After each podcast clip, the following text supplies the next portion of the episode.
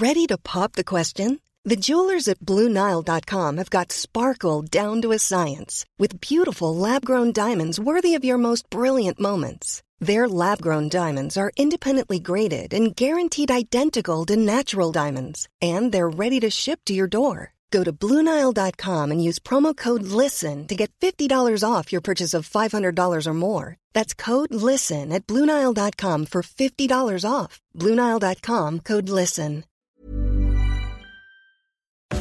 Retterview. Gedanken und Spaß aus dem Pflasterlaster. Mit Sprechwunsch und Sammy Split. Ja, und da sind wir auch schon im zweiten Teil. Herzlich willkommen zurück. Wir freuen uns, dass ihr wieder reingeschalten habt und uns jetzt auf euren Ohren habt. Mit dabei wieder natürlich Luis AK 5 Sprechwunsch und Hello. Sammy Splint. Das bin ich dann.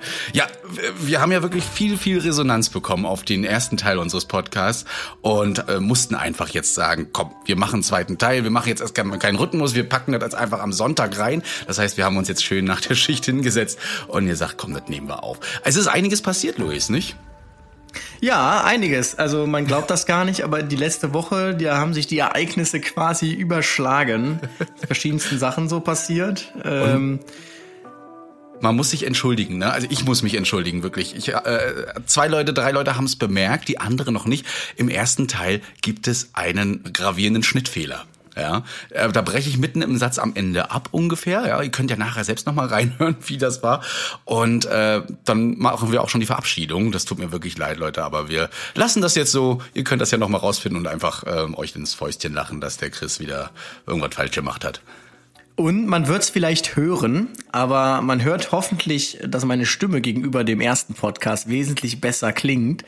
Und was soll ich sagen? Also ähm, äh, meine Mutter hat mir gesagt, ähm, sie fände äh, den Podcast toll, bla bla bla. Aber die Stimme von diesem anderen, sagte sie mir, die wäre ja absolut Wahnsinn und keine Ahnung. Und dann hat sie das ihrer besten Freundin geschickt und die meinte auch, dass er eine super Stimme hätte. Da hat der Christian so viel Mitleid gehabt, dass er gesagt hat, komm, ähm, ich brauche ja eh für irgendwelche Projekte irgendwann noch mal ein Mikro, dann leihe ich das, bis ich das brauche, solange dem Louis. Und jetzt erreichte mich hier ein Paket, ein riesiges, war wie Weihnachten und äh, beziehungsweise wie Geburtstag, denn ich hatte ja letzte Woche Geburtstag. Und äh, da ist jetzt ein neues Mikro drin gewesen und mit dem spreche ich gerade und ich hoffe, man hört es. genau, und äh, liebe Grüße an die Mutti. Ich werde äh, Louis Stimme natürlich ordentlich basslastig machen. genau. das heißt, du kannst jetzt noch Grüße raussenden und das werden wir richtig schön bearbeiten, dass Mutti sagt, egal, was der andere sagt, mein Sohn klingt jetzt auch super. Soll ich das jetzt machen oder? Ja, klar, mach doch. ja, ich weiß gar nicht, wie man seine Mutter grüßt. Ja, liebe Grüße, Mama. Wahrscheinlich war das jetzt nicht gut, ne? Ist egal. Ich grüße meine Mutti auch einfach mal. Die hat mich nämlich gerade unterbrochen hier während des Podcastes. Da muss ich ihr gerade mal schreiben, dass wir jetzt hier aufnehmen. Ähm, arbeite ja auch im Rettungsdienst. Mutti, liebe Grüße gehen auch raus. Ähm, viel Spaß euch da unten in der Wache heute. ja, äh, ansonsten. Wenn ihr, wenn ihr mich ganz kurz, wenn ihr mich schmatzen hört, dann nicht äh, böse sein. Ich habe hier, das ist nämlich wieder Herrgottsfrühe. Und ich habe hier eine Tasse Kaffee stehen, die dampft noch und ein kleines Müsli, das snacke ich so nebenbei. Aber natürlich nicht während ich äh, spreche. Man soll ja nicht sprechen und essen, sondern immer während der Christian spricht. Aber ja. Das spricht für die gute Erziehung der Mutti. Ja, äh, ich habe auch meinen Kaffee dabei. Heute übrigens äh, Kaffee mit äh, ein bisschen Karamellsirup und Milch. Also für alle die, die mich dann Klassiker, irgendwann mal überraschen Klassiker. wollen, gibt's dann eben auch den leckeren Kaffee. Du warst äh, mal wieder im Fernsehen. Schon wieder. Du gehst ja wirklich durch das Haus vom WDR hoch und runter und nimmst jede Sendung mit, oder? Ja, ich muss genau, so ungefähr. Ähm, tatsächlich war der Lokalzeit äh, Köln Auftritt oder der Auftritt in der Lokalzeit Köln hat Wellen geschlagen und ähm, das war dann irgendwie so, dass mich montags, ich hatte Mittwoch Geburtstag und Montag rief mich eine Dame an von hier und heute. Das ist ähm, so eine so eine Sendung, die läuft, ich glaube, jeden Tag so eine gewisse Uhrzeit. Man kann eigentlich sagen, es ist Ü50 das Publikum. Der Student, der da für mich zuständig war, der sagte mir, man wünscht sich Ü50. Es ist aber eher noch älter. ähm, und ähm, ja, dann rief sie mich an und sagte, hör mal, finde ich alles ganz toll, was Sie da machen. Haben Sie nicht Lust, am Mittwoch ins Studio zu kommen? Und ich war ja noch völlig flasht äh, von diesem ersten Termin und habe ich natürlich äh, gesagt, ja, ein bisschen am Rumdrucksen gewesen. Ich habe ja Geburtstag. Ja, wollen Sie sich das nicht gönnen zum Geburtstag? Und dann meine ich, ja, ist ja Corona, man kann eh nichts machen. Meine ich, ja gut, dann komme ich halt vorbei.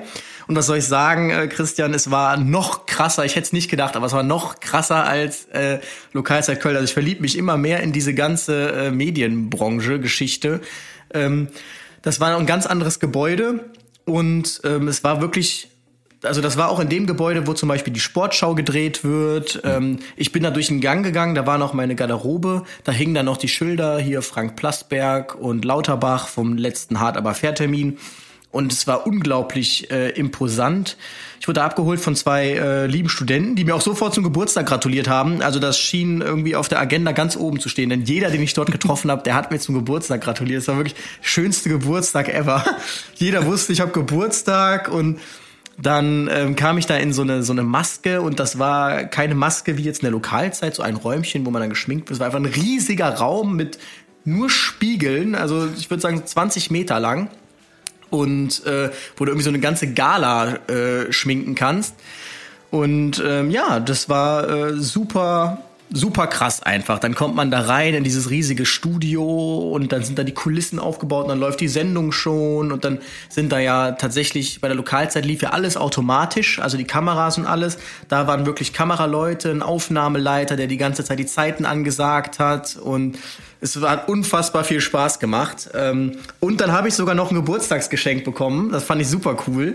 Und zwar hat man mir eine Hier, eine Hier und Heute Tasse geschenkt mit, ähm, mit einer, mit einer Maus. Also mit der Maus. Mit der, der Maus. Maus aus oh, der Sendung toll. der Maus, die 50 wird oder geworden ist. Und ähm, da sagte mir der Student, ja Luis, das durfte dir auch keiner sagen hier, dass du diese Tasse kriegst. Also die Freude musste echt sein. Und das fand ich irgendwie alles, allen, allem einfach super cool alles. Also ich habe ich hab der Frau auch gesagt, also wie gesagt, wenn noch mal Moderator krank werden sollte, ich, ich bin da. Bist also, dabei? Ich habe da richtig Lust drauf.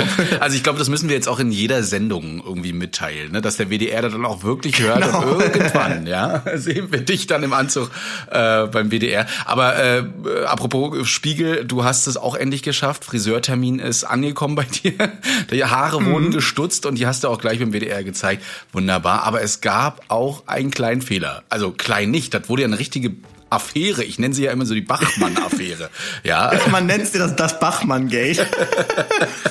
ja, das war irgendwie, es war so, ich bin dort hingekommen und es hieß ja, Luis, komm mal ein bisschen früher, wir wollen gerne noch für Instagram ein paar Stories drehen mit dir. Ja, und dann bin ich da ähm, in diesen Raum gegangen und da war dann so ein kleines Studio aufgebaut und ähm, dann, dann wurde ich ein paar Fragen gefragt, es wurde aufgenommen, das wurde dann auf Instagram hochgeladen und auf Instagram wurde auch ein Beitrag zu mir verfasst aber es auf einmal klingelte mein Telefon und mich rief ein Kumpel, ein ehemaliger Kollege aus Aachen an und sagte, Herr Bachmann, alles Gute zum Geburtstag. und ich so, hä? Er so, ja, bist du nicht der Herr Bachmann jetzt? Ich so, ich wusste gar nicht, was er meint. Ja, dann hat tatsächlich irgendwie freudsche Fehlleistung oder sowas. Ähm, der, der liebe Mensch, der Social Media Beauftragte von hier und heute, irgendwie gedacht, ja, wie heißt der nochmal? Teichmann, wie hieß der? Irgendwas mit Gewässer, hat er einfach Bachmann geschrieben. Nehmen wir den Bach. Und wir schrieben wirklich, also mein Post Postfach ist explodiert. Jeder zweite schrieb, na, bist du jetzt Bachmann, hast du geheiratet oder bist du nicht doch der Seemann und äh, der Meermann? Also alles war möglich auf einmal. Ich fand's lustig. Ich habe den dann geschrieben, hört mal, ich heiße übrigens Teichmann. Und was ich auch lustig fand, war, dass er meinte, ja, hör mal, ich kriege hier gerade Anfragen ohne Ende. Also es haben wohl richtig viele Leute hier und heute geschrieben, dass ich erstens ja wohl Teichmann heiße und zweitens meinten sie, der ist doch gar nicht Rettungssanitäter, der ist Notfallsanitäter. Er meinte, was bist du denn jetzt? Was ist das überhaupt? Ähm, ja, konnte ich dann alles klären. Und er meinte dann, ja, ich lade das jetzt an die Tage nochmal hoch. Aber ich, äh, ich fand es echt lustig mit dem Bachmann. Einfach so, ja, Bach. Das ist schön. Vor allen Dingen, du wirst dann auch in der Ausbildung einfach hochgestuft. Ich werde runtergestuft. Läuft doch. Also spielen wir uns den Ball gegenseitig zu.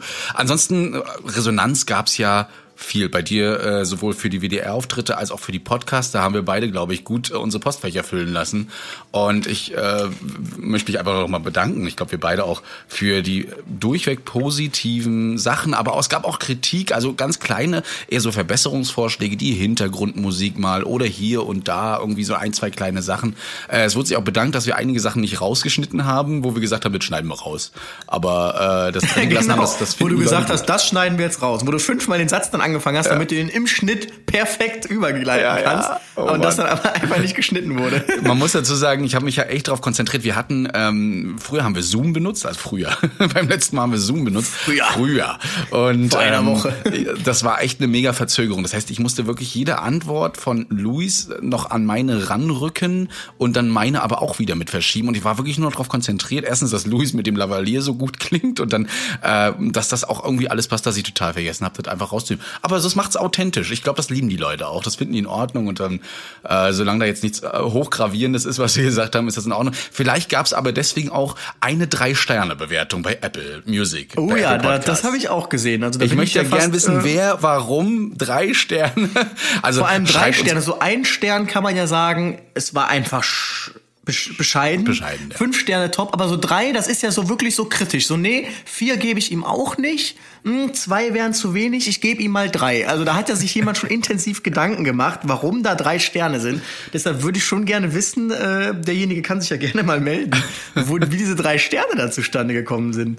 Es ist ja gar kein Problem. Also ich finde Bewertungen super, vor allem wenn sie konstruktiv sind. Fünf ist eigentlich schon immer over the tops, ne? Das ist ja immer so, Ja. äh, die, den, ja, also wie eine Eins plus, das äh, ist eigentlich nicht. Nehmen wir aber trotzdem gerne. Nee, natürlich, auf, jeden Fall, ne? Entfernung. Aber ähm, schreibt auch mal einen Kommentar drunter. Was hat euch besonders gefallen? Was fandet ihr nicht so gut? Was könnt ihr verbessern? Wir sind da nicht böse und ähm, weinen uns in den Schlaf. Nicht so richtig, aber ähm, es würde uns auf jeden Fall freuen. Man muss aber auch dazu sagen, ähm, also wir, wir lesen ja alles und wir haben uns auch intensiv ausgetauscht, aber man muss da auch sagen, wirklich, ähm, die Meinungen, die, äh, die, die scheiden sich an sehr vielen Stellen. Also zum Beispiel, äh, meine Mutter sagte, super mit der Hintergrundmusik. Dann sagt wieder jemand ganz anderes, nee, Hintergrundmusik zu laut. Dann sagt der nächste Hintergrundmusik ganz raus. Dann, nee, macht lieber zwei Wochen Rhythmus. Dann heißt es, nee, wöchentlicher Rhythmus. Nee, am liebsten dreimal die Woche. Also es ist wirklich so 50-50. Es ist nicht so, dass man so ein ganz klar polarisiert eine Meinung sieht. Ähm, wir machen das jetzt erstmal zum Beispiel wöchentlich, weil wir da jetzt gerade äh, Lust drauf haben. Und weil wir jetzt auch gerade ein Konzept haben, einigermaßen gut ist, man sagt, okay, man kann das machen, ähm, sollten wir irgendwie merken, dass das dann zu überladen ist vielleicht auch oder so, denn so Podcasts, die kicken ja erst so ein Tick, nachdem sie veröffentlicht wurden, dass man dann gar nicht mehr hinterherkommt mit dem Hören, da könnt ihr auch mal so ein bisschen Kritik da lassen, dann werden wir es natürlich zurückfahren. Übrigens auch nächstes Thema, die einen sagten, was, wie könnt ihr denn eine Stunde reden, das ist doch viel zu lange. Die nächste sagt, sie war gerade auf dem Hundespaziergang zwei Stunden und hat sich darüber beschwert, dass sie nur eine Hälfte diesen Podcast hören konnte. Also die Meinungen scheiden sich da. Ja, wirklich. Ne? Also Chantal Mollenbrugger hat uns da geschrieben, äh, dass sie sehr, sehr gerne spazieren geht. Dabei hört sie auch Podcasts. Und ich habe halt einfach gelernt, dass so eine Stunde ist eigentlich auch vollkommen in Ordnung. Aber äh, ihr war es zu wenig. Und dann musste sie scheinbar die zweite Stunde einfach nochmal einen anderen Podcast hören. Ah, nee, ich glaube, sie hat nochmal gehört, um einfach nochmal zu grinsen und zu lachen. Das finde ich in Ordnung. Liebe Grüße gehen also raus an Chantal. Und, Ich muss ähm, übrigens, ja. ich, ich muss übrigens eine ganz kurze ähm, Geschichte erzählen, ganz kurzer Einschub. Also es könnte ja sogar so sein, dass es heute sogar ein bisschen länger wird als eine Stunde, aber es ist ja nicht schlimm. Ähm, und zwar jetzt kürzlich bin ich morgens, ich war am Schlafen, Tiefschlafphase, auf einmal klingelt hier die Klingel bei mir zu Hause und in der Wohnung. Und es ist eine laute Klingel. Also es ist so eine Klingel, da erschreckt man sich jedes Mal, selbst wenn man weiß, dass sie klingelt. Und ähm, ich habe auf die Uhr geguckt, es war 7.20 Uhr und ich dachte mir, wer in Herrgotts Namen klingelt denn um 7.20 Uhr? Das kann Dann nicht bin ich so völlig versch genau, natürlich das Fernsehen. Nein, völlig verschlafen bin ich dann so auf Zehenspitzen, damit er nicht hört, dass ich da bin. ähm, zur Tür, hab so durch den Spion geguckt, stand da mein etwas ja, älterer Nachbar und dachte mir so, nee, ich habe jetzt keinen Bock hier mit dem zu sprechen und ich dachte mir mit seiner Zeitung in der Hand, ich dachte mir auch, was fällt dem jetzt hier eigentlich ein, so zu, so zu klingeln einfach. Und dann ähm, klingelt er einfach nochmal ich habe dann wieder nicht drauf reagiert, dann ist er abgedampft und ich dachte mir wirklich so, ich dachte mir, das kann's doch nicht sein und dachte mir so wirklich, was ist das denn für ein Mensch? Wer klingelt denn? Ich klingel heute Abend mal um, um 23.30 Uhr bei ihm, dann gucken wir mal, was er davon hält. Und dann auch zweimal, wirklich so. Und dann habe ich mir auch überlegt, wenn er nochmal klingelt, wie mache ich dann? Reiße ich dann die Tür auf und sag, was ist denn los? Ja, jedenfalls ähm, musste ich dann irgendwann natürlich mal das Haus verlassen und dann mache ich die Tür auf. Und dann steckt einfach mein Haustürschlüssel samt äh, Autoschlüssel von ah, außen in der Tür. Und er wollte mir einfach nur sagen, weil er morgens seine Runde gegangen ist, weil ich spät nach Hause gekommen bin, war der Erste, der es gesehen hat, wollte ich mir einfach nur sagen, hören Sie mal, äh, der Schlüssel steckt draußen. Super aufmerksam. Also es war, es war, also. es war eigentlich lieb gemeint, ja. Und du sitzt grämen vor der Tür und sagst so, genau. Mensch, das geht doch nicht um 27, Mensch. Also Dann wäre er noch, sagt er, da will man nur helfen und deshalb gut, dass ich die Tür nicht aufgemacht habe. Sehr gut. Ja, das habe ich aber auch schon. Äh, ich schaffe das tatsächlich auch regelmäßig an unserer Wohnungstür. Also Leute, wenn ihr wisst, wo ich wohne, äh, der Kaffee steht immer bereit, die Maschine ist an und ähm, es ist immer was zu essen im Kühlschrank. also könnt sehr, ihr mal gut, sehr gut, sehr gut. Ähm, du hast aber auch eine Frage bekommen, habe ich gesehen. Ähm, wir, wir muss ja dazu sagen, wir schreiben immer so eine gemeinsame Notiz. Das finde ich ja toll an Apple jetzt. Ich, ich bin ja Apple-Fan. Und äh, wir, wir schreiben uns immer so ein paar Sachen rein, so was wir letztens erlebt haben. Und da gab's auch ähm, eine Paulina, die dir geschrieben hat. Story dazu. Ähm, genau. Wir beantworten, also wir, wir machen einen ganz kurzer Einschub. Ähm, ja. Wir beantworten jetzt noch so ein, zwei Fragen, die wir bekommen haben. Das ist jetzt äh, die letzte. Und dann werden wir schon langsam so zum Hauptthema überleiten, genau, ähm, damit ihr heute auch noch was lernt oder noch was mitnehmt. Ähm, und ähm, der erste Podcast war ja ein bisschen chaotisch ähm, beziehungsweise bewusst ja so ein Querschnitt durch alles durch.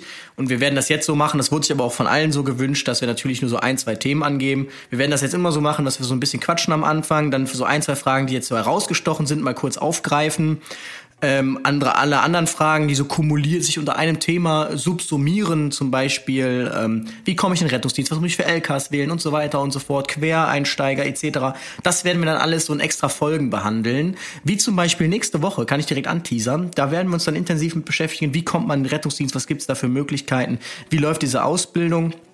Und heute steht noch so ein bisschen anderes was auf der Agenda, denn wir wollen ja jeden abholen. Ähm, auch Leute, die nichts mit Rettungsdienst zu tun haben. Und deshalb werden wir heute so ein bisschen so die ersten Sachen so erklären, so damit man überhaupt dieses ganze System versteht. Hm. Und bevor das jetzt aber startet, ja, ich habe noch eine Frage bekommen und die finde ich sehr interessant, weil ähm, die mag auf den ersten Blick so ein bisschen einfach wirken, hat aber enorm Tiefgang, finde ich. Und zwar, ähm, ja, hat mir die Paulina geschrieben, dass sie meinen Content super interessant findet, ähm, sie aber mal interessieren würde, wie lange das gedauert hat, bis ich mich komplett sicher gefühlt habe bei der Arbeit. Also, dass man so jede Situation, die auf einen zukam, dass man damit zurechtgekommen ist und dass man weiß, wie man handeln muss, ohne irgendwie zittrige Hände zu haben oder nervös zu werden. Oder ob es immer noch Situationen gibt, in denen ich überfordert bin. Und diese Frage möchte ich natürlich direkt mal ins Plenum weiterleiten. Und ähm, ja, Christian, wie ist das denn bei dir? Was würdest du sagen? Wie lange hat es gedauert oder gibt es das vielleicht sogar immer noch? Hm. Das ist tatsächlich eine Frage, die bekomme ich auch, wenn ich äh, live gehe, ganz oft gestellt ähm, wie das denn so ist. Fühle ich mich sicher? Ist das am Anfang? Wie kann ich Sicherheit aufbauen? Manche sagen auch, sie möchten den Notfallsanitäter gar nicht machen, weil sie Angst haben, dann so viel Verantwortung am Anfang zu nehmen und überfordert zu sein. Aber ähm, tatsächlich ist es so, dass es natürlich auch bei mir gedauert hat. Ich kam nicht aus der Schule und war jetzt der Super Pro. Es ist nie ein Meister vom Himmel gefallen, ähm, um mal diesen Standardspruch zu bringen. Ähm, und ich lerne auch jedes Mal noch dazu. Mittlerweile fühle ich mich wirklich sicher. Also wenn ich irgendwo reingehe, bin ich äh, mit vielen Situationen sicher. Es gibt natürlich immer noch Notfälle, ne, sprich zum Beispiel die Kindernotfälle, wo man immer noch mal in sich reingeht, wo man immer noch ein bisschen mehr Adrenalin ausschüttet als sonst.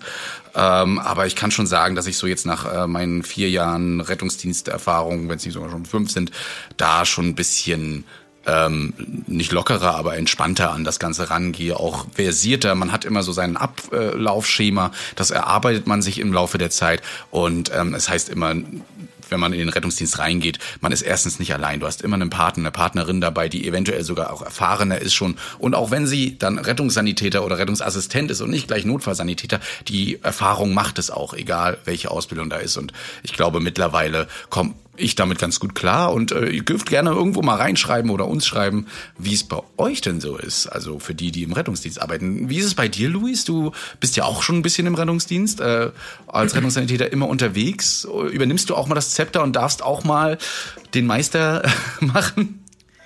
Also mein, äh, ich habe einen Kollegen, das ist prompt auch tatsächlich auch mein Lieblingskollege, mit dem fahre ich am allerliebsten und wir verstehen uns sind voll auf einer Wellenlänge. Der sagt immer, Luis, du hast den, von mir kriegst du den Ritterschlag zum Notfallsanitäter. Also da wechseln wir uns auch wirklich ab. Ähm, ich muss tatsächlich aber auch sagen, dass ich die ersten, äh, als ich das angefangen habe, auf den RTW zu kommen, also ich meinen C1-Führerschein hatte, dann irgendwann nicht mehr Praktikant war, sondern jetzt wirklich Fahrzeugführer war. Also es gibt ja den Transportführer, das ist so ein bisschen irreführend. Bei der Feuerwehr ist der Fahrzeugführer der Führer des Fahrzeugs und der, der mhm. fährt, ist der Maschinist. Im Rettungsdienst ist es eigentlich klassischerweise so, der Fahrzeugführer ist der, der das Fahrzeug führt, im Sinne von, er fährt das Fahrzeug und der Transportführer führt eben den Transport, also ist zuständig für den Patienten. Und ich war ja Fahrzeugführer und ich muss sagen, ich sag's ganz ehrlich, ich hatte die ersten Dienste, so die ersten Monate echt immer richtig Stress während des Dienstes. Also auch jetzt nicht irgendwie ein positiver Stress, sondern Stress im Sinne von, kenne ich die Adresse überhaupt? Mhm. Ähm, weil wir hatten da wirklich, also da wurde sehr viel Wert auf Ortskenntnis gelegt bei uns und man möchte natürlich auch gerade am Anfang irgendwie sicher auftreten und irgendwie zeigen, dass man das äh, verdient hat, den Ritterschlag äh, Rettungswagen fahren zu dürfen. Das wird nämlich jeder unterschreiben. Es ist eigentlich nicht so, das ist, glaube ich, etwas, das habe ich festgestellt, das ist überall gleich. Also es kommt nicht jeder auf einen Rettungswagen. Also ähm, mhm. da wird schon ausgewählt seitens der Wachleitung, ähm, wollen wir den da wirklich haben, trauen wir dem das zu oder nicht. Und ähm, ich muss wirklich sagen, ich hatte Stress erstmal bezüglich, finde ich überhaupt die Einsatzadresse. Oh mein Gott, also ich war da wirklich immer unter Strom. Und zweitens hatte ich tatsächlich auch Stress so ein bisschen in Einsätzen, so, so dass man will nicht dastehen wie so der doof. Also gerade dann auch irgendwie Einsätze mit NEF, wo man ja dann gar nicht so mhm. wusste, was kommt jetzt auf einen zu. Da kommt ja immer so ein ganz anderer Typ Mensch. Wenn dann irgendwie heißt, ja mach mal das und das oder so und so. Und man will ja auch nicht aufhalten, ähm, ne, in, in manchen genau. Sachen, wenn man noch mal eine Frage hat, weil man es nicht genau weiß, noch mal wie das war, ja. Und jetzt hat sich das, würde ich sagen, komplett rausgewachsen. Also ich habe jetzt keinen Stress mehr tatsächlich. Natürlich gibt es so gemeldete Einsatzszenarien, wo man etwas gestresst dahin fährt, im Sinne von, okay, aber auch da, wenn man mit dem richtigen Kollegen unterwegs ist, eigentlich ganz gut. Ich merke nur, dass jetzt noch Unsicherheit kommt, tatsächlich, wenn ähm, starke exogene äh, Einflussfaktoren vorhanden sind. Also wenn jetzt zum Beispiel etwas auf Anhieb nicht funktioniert und dann wird auch noch Stress gemacht von externer Seite, irgendwie Angehörige, ja, was ist denn da jetzt los? Wie kann das denn sein, dass das und das ähm, oder das muss man leider auch sagen, Crew Resource Management, kurz CRM, was in der Luftfahrt glücklicherweise weit verbreitet ist, das ist im Rettungsdienst ja noch nicht so angekommen. Und ähm, ich beobachte das schon häufiger mal, dass so der Rettungsdienstler immer sagt, ja, also im Rettungsdienst, da muss man halt auch mal einen harten Ton abkönnen. So, das muss man einfach abkönnen. So, da muss man, das finde ich völlig verkehrt. Also ich beobachte das wirklich oft, wie Stress ausgesendet wird von jemandem, vielleicht auch aufgrund eigener Unsicherheit und wie sich das fortpflanzt durchs ganze Team und dann kann man den Einsatz einfach nur noch in die Tonne kloppen. Dann werden die falschen Medikamente äh, plötzlich aufgezogen, dann heißt es, ach scheiße, jetzt habe ich das aufgezogen, dann wird's verworfen, wird's nochmal aufgezogen, dann siehst du, wie jemand zittrige Hände kriegt. Gerade auch bei Praktikanten sind ja meist so, so wie sagt man, das Pressing-Opfer im Fußball, wo es dann heißt, ja, mach doch jetzt mal dies und mach doch mal das, finde ich völlig verkehrt. Also auch wie gesagt, wenn ich mit diesem einen Kollegen da unterwegs bin, wir sind da wirklich ein Top-Team. Es ist immer ganz ruhig, wir reden ganz entspannt, ganz ruhig, wir lassen uns von nichts stressen. Ähm, das mag natürlich jetzt für den Außenstehenden, der keine Ahnung hat, so ein bisschen aussehen, so nach dem Motto, ja, ist dir nicht bewusst, was hier abgeht? Ähm, natürlich, aber man merkt einfach, wenn man ganz ruhig ist, noch ganz ruhig da mit dem Praktikanten spricht und sagt, hör mal, gib mir doch mal bitte das oder reicht der Notärztin noch mal bitte jetzt die Intubation an oder sonst irgendwas, dass es dann viel smoother alles läuft, als wenn irgendwer da reinkommt und anfängt, okay, ich brauche jetzt sofort das, das, das und du musst jetzt so und jetzt ganz schnell. Das ist einfach, ähm, das gehört aus meiner Sicht nicht da rein und das kann einem echt so einen Einsatz zerschießen. Deshalb, ähm, ja, weiß ich nicht, ob ich jetzt wieder zu weit ausgeholt habe. Nö, alles gut. Ich bin da, ich glaube, das interessiert die Leute auch mal, wie das so, wie das so ist, auch unsere Gefühlswelt in dem Ganzen. Und ähm, bin ich absolut deiner Meinung. Ähm, Stress kann ich aussenden, wenn ich äh, auch, also werde ich, werde ich auch machen. Da bin ich wirklich mit klaren Ansagen, wenn ich merke, hier ist die auf gut Deutsch die Kacke am dampfen. Ne? Also hier geht jetzt wirklich um Leben und Tod. Da gucke ich den Kollegen auch ganz straight an und sage, du sofort vorbereiten, ne? Monitoring und so weiter. Ähm, und wenn du dann irgendwo Zeit findest hol schon mal die Trage raus, ich rufe den Notarzt jetzt an und mach dies und jedes. Ähm, aber dann merken wir es auch. Dann ist man auch wirklich konzentriert. Danach muss es dann aber auch wieder, wenn man merkt, so okay, jetzt haben wir die ganze Sache im Griff, jetzt ist alles stabil, dann auch wieder so eine leichte Entspannung reinbringen und auch eine ruhige Stimme. Vor allem die Angehörigen, die müssen ja auch immer versuchen, oder die, da müssen wir auch versuchen, immer sicher aufzutreten, beruhigend trotz des Stresses. Und ähm, wenn man das gut hinbekommt, diese Waage, ähm, dann läuft ein Einsatz einfach auch klasse. Auch mit den Kollegen und ich bin da wie du, ich habe da auch so meine Kollegen, wo ich sage, Mensch, das ist immer entspannt, da kann ich mich drauf verlassen. Und bei anderen weiß ich, okay, da muss ich ein bisschen mehr aufpassen oder da muss ich mich mehr zurücknehmen, weil die eher so das Sagen haben wollen, was ja auch vollkommen in Ordnung ist. Manche wollen das einfach. Ähm, ist also, wie gesagt, ein ganz cooler Prozess, da muss man sich reinleben in so eine Wache und in seinen das Kollegen. sind aber übrigens, ganz kurzer Einschub noch, das sind auch so Sachen wie zum Beispiel, wieso liegt jetzt noch kein Zugang? Mm. So, das ist aus, aus meiner Sicht eine völlig überflüssige Aussage. Also, der liegt noch nicht und gut ist. Man kann die Frage auch anders formulieren, aber dadurch erzeuge ich dem, der diesen Zugang legt, Stress. Und da kann ich schon mal sagen, die Fehleranfälligkeit, dass dieser Zugang jetzt nicht liegt am Ende, die ist jetzt gerade um das zwei, dreifache gestiegen. Allein durch diese Aussage, warum liegt der noch nicht hm. und warum ist das noch nicht? Das, das ist so der Stress dann, ne? Und, und versuchst dann genau. irgendwie wirklich diese Vene muss es jetzt rein, da muss jetzt reinpassen und ja, dann äh, macht so Flüchtigkeitsfehler kann passieren. Ja, genau. Das ähm, auch mit Gegenargumenten dann dahin zu kommen, sich zu, zu diskutieren und zu streiten, das macht den Einsatz nicht besser, sondern das macht keinen Sinn. Genau. Aber ich habe zum Glück ähm, das sieht man immer, also wir haben in Aachen äh, gibt es einen Notarzt, das ist sowieso aus meiner Sicht so der beste Notarzt, den ich je getroffen habe. Also das ist einfach der Wahnsinn, dieser Typ, der ist auch damals ähm, Rettungsassistent gewesen oder voll hochgekommen, der lebt einfach für die Notfallmedizin. Und das ist ein absolut tiefenentspannter Kerl. Und der macht, also da sieht man wirklich, ähm, wie sehr Ruhepol so ein Notarzt sein kann. Wirklich, egal ob der Patient reanimationspflichtig ist oder Traumarea, sonst irgendwas, der ist am Kopf und gibt ganz ruhige Kommandos. Dann sagt er so, ich hätte jetzt dann gern gleich mal das und das. Hm. Kannst du mir bitte schon mal das und das fertig machen, so und so. Und der Einsatz läuft und er läuft flüssig. Ja. Der läuft nicht jetzt hektisch, sondern flüssig. Der könnte auch hektisch laufen, dann würde aber viel mehr Fehler passieren. Ähm, und dann würde das vielleicht, was man von außen erwartet, so alle wie wild nur am Rennen und irgendwas am Machen und so packen, fliegen dann so raus mhm. aus der Einsatzstelle und keine Ahnung was. Oder es läuft halt einfach smooth und dafür zu 100% korrekt. Und ähm, genau, das ist dann so das das nimmt Stress. Ich habe tatsächlich auch so meine Notärzte, wo ich sage, Mensch, die strahlen Ruhe aus und vor allen Dingen finde ich es auch toll, wenn dich Notärzte in ihren Gedanken abholen ähm, also auch mal mitnehmen, ne? Und, und dann sagen, also da habe ich auch einen, ich weiß, der hört auch diesen, diesen Teil wieder und er wird es wahrscheinlich wieder beim Joggen hören. Der, der ist zwar immer ein bisschen hektisch, das äh, sage ich ihm jetzt mal an der Stelle so ein bisschen, aber er erklärt dir alles, was er festgestellt hat, äh, wie er jetzt weiter vorgehen möchte und das finde ich ganz toll, ähm, wenn die Notärzte nicht so ihr eigenes Ding machen, sondern wirklich die ganze Crew mitnehmen und ähm, darauf kommt es an, dass alle sich sicher sind, was hier jetzt gerade passiert und wenn Unsicherheiten da sind, dass klar kommuniziert wird, damit wir auch alle auf einem Nenner sind. Ja. Auf genau. einem Nenner, Mensch. Wir haben jetzt schon wieder eine halbe Stunde, aber so haben wir es uns ja auch vorgenommen. Wir wollen einfach mal immer die erste Zeit nutzen, euch so ein bisschen aus den letzten Tagen, Wochen äh, erzählen, was wir so erlebt haben, was wir so gemerkt haben. Ähm, und wollen jetzt mal so auf das erste, auf unser Hauptthema eingehen. Nicht das erste, sondern das Hauptthema, was wir heute machen. Und äh, da geht es wirklich um Aufbau, Rettungsdienst. Und da bin ich echt froh, dass ich äh, dich mit dabei habe, weil du bist ja da wirklich der, der Experte. Ja, Wie, ich bin nicht der Experte, aber ich bin im Game. Der, genau, so. du bist. Du, du hast auf jeden Fall äh, eine, eine tolle Arbeit geschrieben, die man nachher auch nachlesen kann. Wo erzähle ich euch nachher.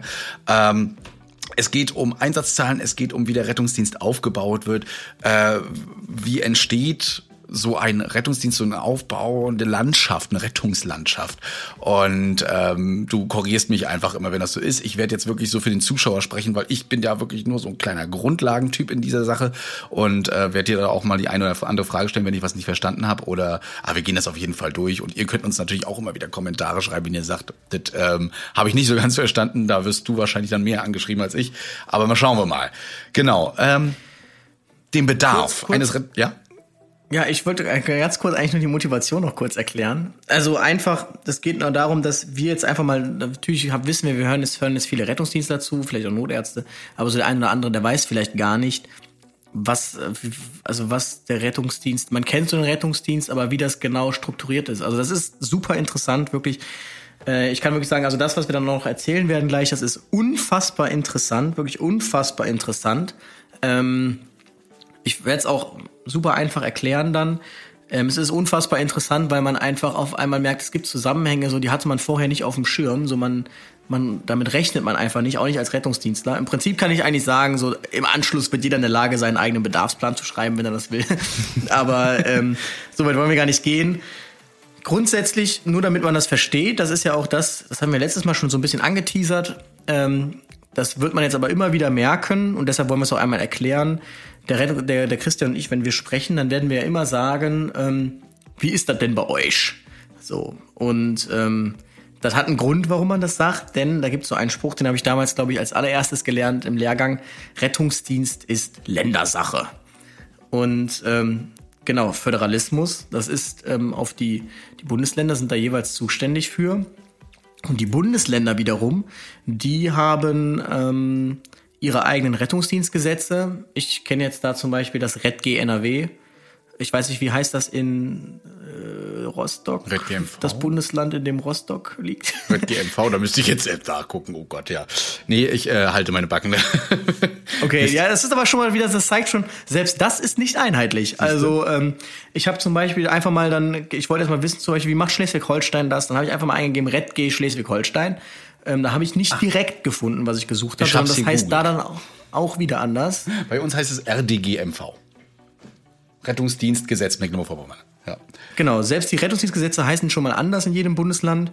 Und ähm, die Bundesländer wiederum, ähm, die brechen das jetzt runter auf die Kreise bzw. kreisfreien Städte. Ich muss offen gestehen, ich dachte tatsächlich, dass Schleswig-Holstein äh, das komplett äh, vom Land her machen würde wie es die Polizei zum Beispiel macht. Polizei ist ja auch Ländersache, aber da wird's halt komplett vom Land ähm, eben auch gemacht. Deshalb haben wir auch NRW-Kennzeichen zum Beispiel in, in NRW. Ähm, und in, beim Rettungsdienst wird man aber feststellen, da gibt's keine NRW-Kennzeichen. Ausgenahme ist jetzt Katastrophenschutz, aber darüber reden wir jetzt hier nicht. Ähm, sondern es ist immer das Stadtkennzeichen oder Kreiskennzeichen. Das liegt eben daran, dass in Rettungsdienstgesetzen verankert ist, dass ähm, die Kreise beziehungsweise kreisfreien Städte zumindest NRW, Schleswig-Holstein, MacPom, ähm, wie das jetzt Bayern tatsächlich gerade jetzt genau ist, kann ich jetzt auch nicht sagen, aber dass es da auf die Kreise und kreisfreien Städte runtergebrochen wird. Und auch da macht jedes Bundesland wieder eigene Vorgaben. So die einen sagen dann zum Beispiel, NRW sagt direkt, ja, die örtliche Ordnungsbehörde der Kreise und kreisfreien Städte ist zuständig, also das Ordnungsamt. Jetzt wird man aber feststellen, ähm, in ganz vielen Großstädten mit Berufsfeuerwehren, dass das Ordnungsamt da eigentlich nichts mit zu tun hat. Das liegt dann eben daran, dass es entsprechend weiter delegiert wird, weil man sagt, es macht natürlich viel mehr Sinn, dass sich die Berufsfeuerwehr darum kümmert. Ähm, die haben ja eh schon Blaulicht auf dem Dach, die haben da bestimmt auch mehr Ahnung von und Berufsfeuerwehrmänner sind ja eh Notfallsanitäter, dann sollen die sich auch damit beschäftigen. Ähm, da gibt das eine. Es gibt dann wiederum andere, die haben komplette GGMBHs, also gemeinnützige GmbHs gegründet. Zum Beispiel der Rettungsdienst Heinsberg, Kreis Euskirchen, Kreis Düren. Das sind, äh, Kreis Düren ist jetzt keine GGMBH, äh, sondern wieder was anderes. Aber das sind so eigene Rettungsdienste. Und dann gibt es auch wieder ganz klassisch, zum Beispiel Städteregion Aachen, da ist wirklich dann das Ordnungsamt originär zuständig für die Ausrichtung des Rettungsdienstes und bestellt auch die Fahrzeuge. Man sieht also, es ist ein ja, wenn man keine Ahnung hat, ein absolutes Chaos. Und es ist wirklich so, und das kann ich nicht oft genug sagen, ähm, wenn man den Rettungsdienstler nimmt und ihn nimmt ihn aus seinem Habitat heraus. Also man nennt es den Christian. Ich weiß nicht, was grenzt denn direkt an Rostock? Äh, was grenzt direkt an Rostock? Was haben wir? Ein Landkreis Rostock ist da noch, Güstrow ist mit dabei. Ähm ja, wir, wir sind wirklich eine kreisfreie Stadt und haben gleich den Landkreis Rostock. Da gibt's schon andere Regeln wieder. Ne? Genau. Und ähm, tatsächlich. Und dann, was kommt denn als nächstes? Wismar ist mit dabei. Ja, das wäre zum Beispiel so. Genau, aber wenn man jetzt den Christian schon nach Wismar nimmt oder Landkreis Rostock oder man nimmt mich aus Köln raus und jetzt packt mich nach Düren, dann sage ich ganz ehrlich, ich habe keine Ahnung, wie es da ist. Ich mhm. kann euch nicht sagen, äh, wie der RTW äh, aufgebaut ist. Ich kann euch nicht sagen, was es überhaupt für Rettungswagen sind. Ich kann euch nicht sagen, ob ich überhaupt einen Führerschein habe, um die zu fahren. Ähm, ich kann euch nicht sagen, was da für Geräte im Rettungswagen sind. Ich kann euch nicht sagen, ob ich überhaupt eine Einweisung auf diese Geräte habe, also ob ich die überhaupt bedienen darf. Denn ähm, auch da gibt es Unterschiede. Man braucht ja eine entsprechende Unterweisung, bevor man so ein Medizinprodukt ähm, nutzen darf. Und auch da gibt es unfassbar viele Medizinprodukte und Möglichkeiten, ähm, Medizinprodukte auszuwählen. Und ähm, ja, darin spiegelt sich das eben wieder. Also es ist wirklich überall, überall anders. Das anders heißt also, kann man trotz dieser DIN-Norm für Rettungswagen ist das äh, immer wieder noch ein bisschen anders, ja. Also die DIN-Norm genau. ist ja eine Grundnorm. Die Rettungswagen werden ja nach den Grundnormen ausgestattet und dann gibt es aber noch mehr. Die meisten Rettungswagen sind ja übermäßig über der Norm ausgestattet, ja. Es ist nämlich, es ist eine Euronorm. Es ist ja die äh, mhm. DIN EN 1789. Genau. Die ist da. Ähm, die beschreibt das, den Krankenkraftwagen Typ C, das ist der Rettungswagen, das, was wir unter dem Rettungswagen kennen, und das eine Euronorm ist, ist, ja, muss man sagen, man muss ja jedes europäische Land da abholen an der Stelle, ist, setzt die schon weit unten an. Also wenn man sich die mal durchliest, ähm, ja, also die deutschen Rettungswagen sind da alle schon weit over the top, aber ähm, trotzdem ist es ganz anders. Und mir hat jetzt tatsächlich jemand geschrieben, dass es in Rheinland-Pfalz jetzt wohl sogar so ist, dass man es dorthin bekommen hat, dass wenigstens die Rettungswagen landesweit gleich ausgestattet sind. Also wie bei der Polizei quasi. Ähm, Damit es dort eben möglich ist, dass es völlig egal ist, ob ich jetzt in Trier, ähm, Koblenz oder sonst wo Mainz in Rettungswagen steige, ähm, dass die alle gleich gleich sind. Und ich hoffe tatsächlich gerade, dass Mainz in Rheinland-Pfalz ist. ähm, ich muss sagen, bei Geografie, da begebe ich mich gerne mal aufs Glatteis. Ähm, habe ich abgewählt, also mit Absicht schon, damit ich dann äh, immer so eine Fehler machen kann, um zu sagen, Leute, habe ich abgewählt. Aber ich, ich schaue es jetzt natürlich, ich schaue es jetzt direkt nach und es liegt in Rheinland-Pfalz, sehr gut. Ähm, genau, aber genau so ist das. Und ähm, das heißt, jetzt die Kreise, kreisfreien Städte sind da originär für zuständig. Und ähm, die können dann entsprechend auch nochmal die Leistungen ausschreiben an zum Beispiel Hilfsorganisationen, also zum Beispiel eine Berufsfeuerwehr. Ich glaube, es gibt wenige Berufsfeuerwehren, die wirklich einen ganzen Rettungsdienst gestemmt kriegen, weil man dann unfassbar großen Personalansatz braucht. Ich glaube, Hamburg macht einen sehr, sehr großen Teil, die Berufsfeuerwehr des Rettungsdienstes selber. Ich glaube, Berlin auch. Bei uns ist es auch so, ähm, genau. Ach so, nicht, nicht, nicht das, nein, Entschuldigung, andersrum. Die Berufsfeuerwehr macht nicht alles selbst. Das ist auch auf Hilfsorganisationen dann ausgeweitet. Die Berufsfeuerwehr hat eben auch, oh, lasst mich jetzt lügen, drei äh, Wachen mit Rettungswagen drauf. Korrigiere mich, wenn es falsch ist. genau. Ähm, und die werden dann entsprechend ausgeschrieben. Natürlich dann meist, weil es ja öffentlich ist, meist zählt da am meisten das, äh, das günstigste Angebot. Ähm, und nach verschiedenen, ganz verschiedenen Kriterien wird das dann ausgeschrieben und dann werden eben die Hilfsorganisationen beauftragt, ähm, für die Berufsfeuerwehr zu fahren. Da gibt's dann auch nochmal Sonderformen, inwieweit dann der Vertrag festgelegt ist. Also es gibt dann die einen Verträge, die heißen dann, die Berufsfeuerwehr stellt die Fahrzeuge, die Hilfsorganisationen müssen nur das Personal stellen. Mhm. Dann gibt's wieder andere, ich glaube, bei euch ist das sogar schon so, ne? Ihr stellt ja sogar das Fahrzeug. Nee, tatsächlich nicht. Nee, auch bei uns äh, stellt das die Stadt. Ja, wir fahren ein Fahrzeug der Stadt. Ähm, die Ausrüstung ist von der Stadt, also wir stellen nur das Personal. If you're struggling to lose weight, you've probably heard about weight loss medications like Wigovi or Zepbound, and you might be wondering if they're right for you. Meet PlushCare, a leading telehealth provider with doctors who are there for you day and night to partner with you in your weight loss journey. If you qualify, they can safely prescribe you medication from the comfort of your own home. To get started, visit plushcare.com slash weight loss. That's plushcare.com slash weight loss. plushcare.com slash weight loss. Ja. Okay, genau. Aber es gibt es auch ganz anders, ähm, dass halt komplett alles gestellt werden muss. Und es heißt nur, ihr besetzt dort eine Rettungswache. Kümmert euch selbst darum, wie die ausgestattet ist und dass da alles äh, schick ist.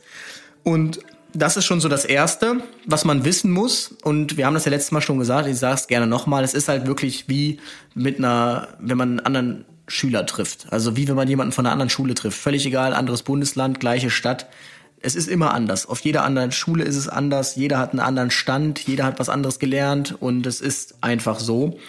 Ähm, deshalb, wenn ihr einen Rettungsdienstler kennt, der irgendwie aus Köln kommt, wie ich, dann müsst ihr den nicht fragen, wie der Rettungsdienst in Rostock ist. Da kann ich euch nichts zu sagen. Ich kann euch auch nicht sagen, ich kann euch nicht mal sagen, also das ist wirklich schon so paradox.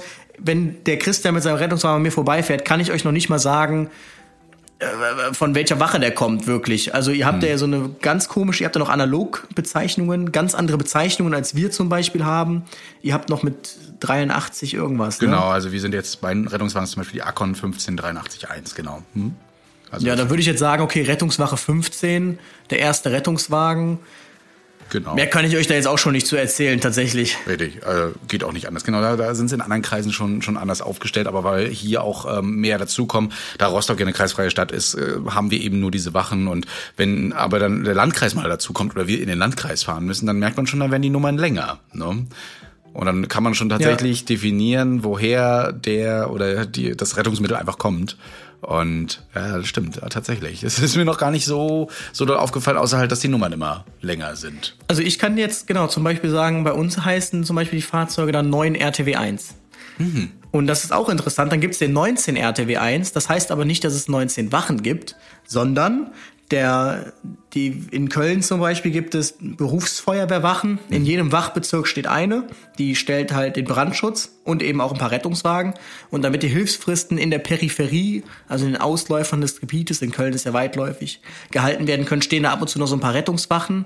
Und damit diese klar zugeordnet werden können, ähm, ist zum Beispiel eine Rettungswache im Einzugsgebiet der Berufsfeuerwehrwache 9, eine 19 und ähm, genau, von der 8 ist es die 18. Also ihr seht, das ist, jeder hat ein eigenes System. Das heißt aber nicht, dass wenn ich nach Düsseldorf fahre, verstehe, wie da die Fahrzeuge äh, nummeriert sind. Ich, es ist überall anders. Also im Saarland gibt es sogar sowas wie 1532 und solche Geschichten. Also das ist auch wieder ganz anders. Das ist echt äh, Chaos. ja, gut, wir können jetzt Rostock nicht mit Köln vergleichen von der Größe her. Also da sind wir weitaus kleiner aufgestellt. Aber ähm, wie gesagt, dieses System, wir wissen mittlerweile, welche Nummer zu wem gehört und wo die stehen, aber das ist auch eher so Rettungsdienst intern. Ne? Also ähm, das finde ich, find ich gar nicht so schlecht. Aber manchmal kommt mir auch nicht, also ich, ich kann manchmal auch nicht so richtig verstehen, wie unsere erste Zahl zustande kommt. Wir wissen zwar in Wache 15, Wache 14, 13, aber wie man das aufgeteilt hat in Rostock, das muss mir wahrscheinlich nochmal jemand erklären im Amt. Ähm, das werde ich nochmal nachfragen. Mal gucken. genau. Ähm, Wahrscheinlich heißt es dann, das haben wir schon immer so gemacht. ja, kann auch dadurch sein. Ne? Vielleicht auch die, die Wache wurde dann gebaut, die dann und dann die kriegt die dann eine fortlaufende Nummer einfach. Ähm, und dann ist das so, so teilweise wie Hausnummern. Ich bin schon durch Ortschaften gefahren, da waren die Hausnummern nicht so der Reihe nach. Nee, nee, da muss man das so machen, wie die Häuser gebaut wurden. Ja, das ist ganz wichtig. Ha, Habe ich schon gehabt, mm. nicht in Rostock oder nicht im Landkreis, sondern in ganz anderen Bundesland. Aber da war ich echt erstaunt, weil mein, mein Vater früher in der Spedition gearbeitet hat und da bin ich mal mitgefahren und das war der einzige Ort, wo ich so dachte, hier möchte ich nicht leben. Oder nicht Rettung fahren zumindest, wenn das so ist. Weil, ja, genau. bis ich da die Hausnummer gefunden habe, da bin ich froh, dass wir immer mal ein Navi dabei haben, ja. Ja, aber jetzt, jetzt stellt sich ja die große Frage, hm. warum oder wie viele Rettungs, also wer entscheidet eigentlich, wie viele Rettungswagen wo stehen? Also warum hat Rostock jetzt weniger Rettungswagen, warum hat Köln mehr? Natürlich könnte man jetzt sagen, Köln hat mehr Einwohner. Jetzt müsste man es aber mal runterrechnen tatsächlich. Man muss ja da immer pro 1000 Einwohner rechnen. Ob ihr dann wirklich, wenn man es über 1000 Einwohner skaliert, mehr Rettungswagen habt oder weniger habt, kann ich tatsächlich gar nicht sagen. Ich glaube, wir haben so um die 60 Okay. Bei ähm, einer Million? Ja, ich glaube, wir sind bei oh, 14, 15 Rettungswagen. Es gibt noch Spitzenabdecker-RTWs. Ähm, da kommen wir ja nachher auch nochmal zu, ne, Spitzenabdeckung. Und was ich ganz interessant finde, ist jetzt bei äh, deinen, äh, bei, bei dieser ganzen Analyse, äh, man kann das scheinbar wissenschaftlich analysieren und auch äh, prognostizieren wie genau, viel also da ist, wie, wie, wie, woran man entscheidet, wo man eine Wache hinstellt oder hinstellen wird weil es eben anders ist. Ähm, aber da wirst du uns mehr erzählen. Und für all diejenigen, die da jetzt so ein bisschen vielleicht auch mitmachen wollen und sich äh, die, das Magazin Rettungsdienst äh, vielleicht nach Hause liefern lassen oder auf der Wache haben und unseren Podcast hören, äh, einfach mal Dezember 2020 rausholen und äh, Seite 42 aufschlagen, weil ich glaube, dann wird's noch ein bisschen verständlicher, weil er hat mir das auch vorher gegeben. Guck dir das an, liest dir das durch, schau dir die Diagramme an. Ich glaube, dann wird's äh, echt klar und das ist jetzt super interessant, wie man das Ganze analysieren kann. Genau, also man muss dazu sagen, es gibt in diesen Rettungsdienstgesetzen gibt es noch Verordnungen, die regeln dann zum Beispiel in Schleswig-Holstein, habe ich jetzt gelesen, nochmal ganz genau, wie groß ist die Hilfsfrist. Ähm, Hilfsfrist bezeichnet jetzt zum Beispiel in Schleswig-Holstein ähm, Alarmierung bis Eintreffen des Rettungsfahrzeugs. Es gibt andere, die sagen, die Hilfsfrist tickt ab Notrufeingang. Dann gibt's wieder andere, die sagen, ab Einsatzentscheidung darüber, dass es ein Notfalleinsatz ist, tickt erst die Hilfsfrist. Und dann gibt's nochmal Verordnungen, die ganz da durchdeklinieren. Deklinieren. Die Hilfsfrist gilt dann, damit es dann auch wirklich rechtlich unantastbar ist, aber auch nur ähm, bis zur Straße, bis zur Haustür etc. Das heißt, wenn man dann nochmal irgendwie drei Etagen mit dem Aufzug fahren muss und so weiter, das zählt alles nicht zur Hilfsfrist. Oder auch nicht in, das fand ich sehr interessant, in schwer zugänglichen, in schwer zugänglichem Gelände. Das heißt, wenn man dann irgendwie jetzt im tiefsten Wald ist, dann gilt die Hilfsfrist nicht. Also so traurig das klingt tatsächlich, aber ähm, da hat man dann keinen Anspruch darauf, dass innerhalb der Hilfsfrist ein Fahrzeug da ist. Und natürlich schafft man das trotzdem nicht. Es gibt ja immer irgendwie, kann ja immer irgendwas passieren. Deshalb gibt es sogenannte Erreichungsgrade. Ähm, die bezeichnen eben, in wie vielen Fällen muss man denn innerhalb von der Hilfsfrist, die man festgelegt hat, wir sagen jetzt einfach mal acht Minuten, wie oft muss man in acht Minuten da sein? Und der ist so üblicherweise 90 Prozent. Das heißt, in 90 Prozent aller Einsätze muss man innerhalb von acht Minuten eingetroffen sein. Ähm, ansonsten hat man 10 Prozent, wo man sagen kann, da kann man länger brauchen. Und das heißt, wir sehen auch schon, es gibt so den ersten Grund, irgendwo einen Rettungswagen hinzustellen. Nämlich, das sind dann so diese klassischen Landrettungswagen, die so zwei Einsätze fahren auf 24 Stunden, wo man sich fragt, hey, der fährt doch nichts, warum steht der da? Man muss sich halt überlegen, ähm, es ist so ein Abwägen, ähm, man, man frachtet jetzt zum Beispiel ähm, seine, seine Stadt oder seinen Landkreis und sieht, okay, da und da haben wir Rettungswachen, dann sieht man wir haben Gebiete, die werden wir nicht halten können, wenn wir da keine Rettungswache hinbauen. Jetzt muss man halt so ein bisschen ähm, rechnen. Schaffen wir das denn mit den Rettungswagen, die wir haben, innerhalb der Hilfsfrist überall zu sein, sodass wir uns erlauben können, die ganzen zehn Prozent, die wir frei vergeben können, einfach in dieses eine Gebiet zu legen und zu sagen, okay, ähm, alle 10% der Einsätze, die wir nicht halten müssen, die legen wir jetzt einfach in diese Ortschaft. Da sagen wir einfach, okay, die erreichen wir halt einfach nicht innerhalb der Hilfsfrist und gut ist. Oder sagt man halt, na ja, wir haben ja schon bei den anderen Rettungswagen so häufiger mal das Problem, dass die nicht innerhalb der Hilfsfrist eintreffen. Wenn wir jetzt diese Ortschaft nicht, also wenn wir da keinen Rettungswagen hinstellen, dann, ähm, dann kommen wir lange nicht auf unsere 90 Prozent Erreichungsgrad. Also ähm, muss dann da ein Rettungswagen hin und das sind dann so diese klassischen Rettungswagen, die sind halt nur da, weil eben die Raumzeitanalyse sagt, da muss ein Rettungswagen stehen für die Hilfsfristen und die fahren dann auch meist äh, nicht viel. Also es gibt zum Beispiel in Düren einen Rettungswagen, das ist der äh, in Heimbach steht, der, das ist in der Eifel am Ruhrsee. Hm. Und ähm, der fährt teilweise ähm, 324er am Stück keinen Einsatz. Also ähm, genau, aber man kann sich das eben auch nicht erlauben, dann, wenn dann ein Einsatz ist, den nächsten Rettungswagen, der 20 Minuten braucht, zu schicken, weil das zieht halt den Erreichungsgrad runter. Hm. Zumal ja auch der Rettungswagen dann auch in seinem Kreis wieder fehlen würde. Genau, genau. Und äh, dann eben Und dieses, ja, die die Hilfsfristen da nicht eingehalten. Man kann da so einen Kreis Rattenschwanz, ne, den man dann hinterher sich herzieht. Richtig. Und man kann sowieso sagen, in Landkreisen ist man sowieso, hat man immer Probleme, Hilfsfristen irgendwie zu halten, weil man kennt das gerade im Winter dann natürlich Landstraße und ähm, da ist es immer schwierig. In der Stadt ist das einfacher, da sind so viele Überlappungen. Da kann man sagen, wenn der Rettungswagen jetzt in der zentralen Innenstadt irgendwie äh, null Einsätze fährt, drei Schichten am Stück, dann kann man sagen, den brauchen wir nicht, weil das kriegen unsere anderen 50 Rettungswagen, die da rumgeistern, kriegen dann auch noch mit hin. Hm. Ähm, also das ist so der eine Grund, dass man sagt, okay, wir haben, wir müssen dann Rettungswagen hinstellen, einfach weil wir die Hilfsfrist halten müssen. Dann gibt's aber noch andere Gründe. Und zwar ähm, muss man ja dann jetzt irgendwie noch entscheiden, wie viele Rettungswagen brauche ich denn auf einer Wache? Also es gibt zum Beispiel Wachen, da stehen dann drei Rettungswagen, es gibt Wachen, da steht nur einer, dann gibt's Rettungswachen, da stehen irgendwie fünf, sechs Rettungswagen. Ähm, aber es muss ja irgendwie, irgendwie muss man das ja festlegen. Wie viele Rettungswagen braucht man denn? Und das ist jetzt tatsächlich super interessant. Ähm, es ist so ein bisschen, so ein ganz bisschen mathematisch, aber ich hoffe nicht, dass jetzt auch immer die Hörerzahlen einbrechen. Ihr, ihr merkt ähm, schon, er ist, er, ist, er ist Feuer und Flamme, weil er hat einfach im Juni 2020 auch eine Bachelorarbeit darüber geschrieben, über 100 Seiten. Hat er gesagt, soll ich mir durchlesen? Habe ich nicht gemacht. Es sind 100 ja, genau. Seiten. Ne? Heißt Anwendung der Methoden und Modelle zur Zeitreihenanalyse auf stündliche Einsatznachfrage im Kölner Rettungsdienst. Und ähm, also wer dafür Zeit hat, kann sich die gerne mal irgendwo durchlesen gelesen. Die ist, äh, kriegt man die irgendwo? Ansonsten im Kurzform eben auch in der Rettungsdienstzeitschrift, ne? Im Kurzform der Rettungsdienst. Man kann aber auch einfach Louis Teichmann Bachelorarbeit googeln. Dann ist direkt die ersten beiden Suchvorschläge sind tatsächlich diese Bachelorarbeit. Wenn man nicht Bachmann online hochgeladen, ja. mhm. veröffentlicht. genau. Ähm, denn ich studiere Rettungsingenieurwesen, für die, die es vielleicht noch nicht wissen. Und da gibt es tatsächlich ein Modul, und das ist so das Modul, das hat mir am meisten Spaß gemacht.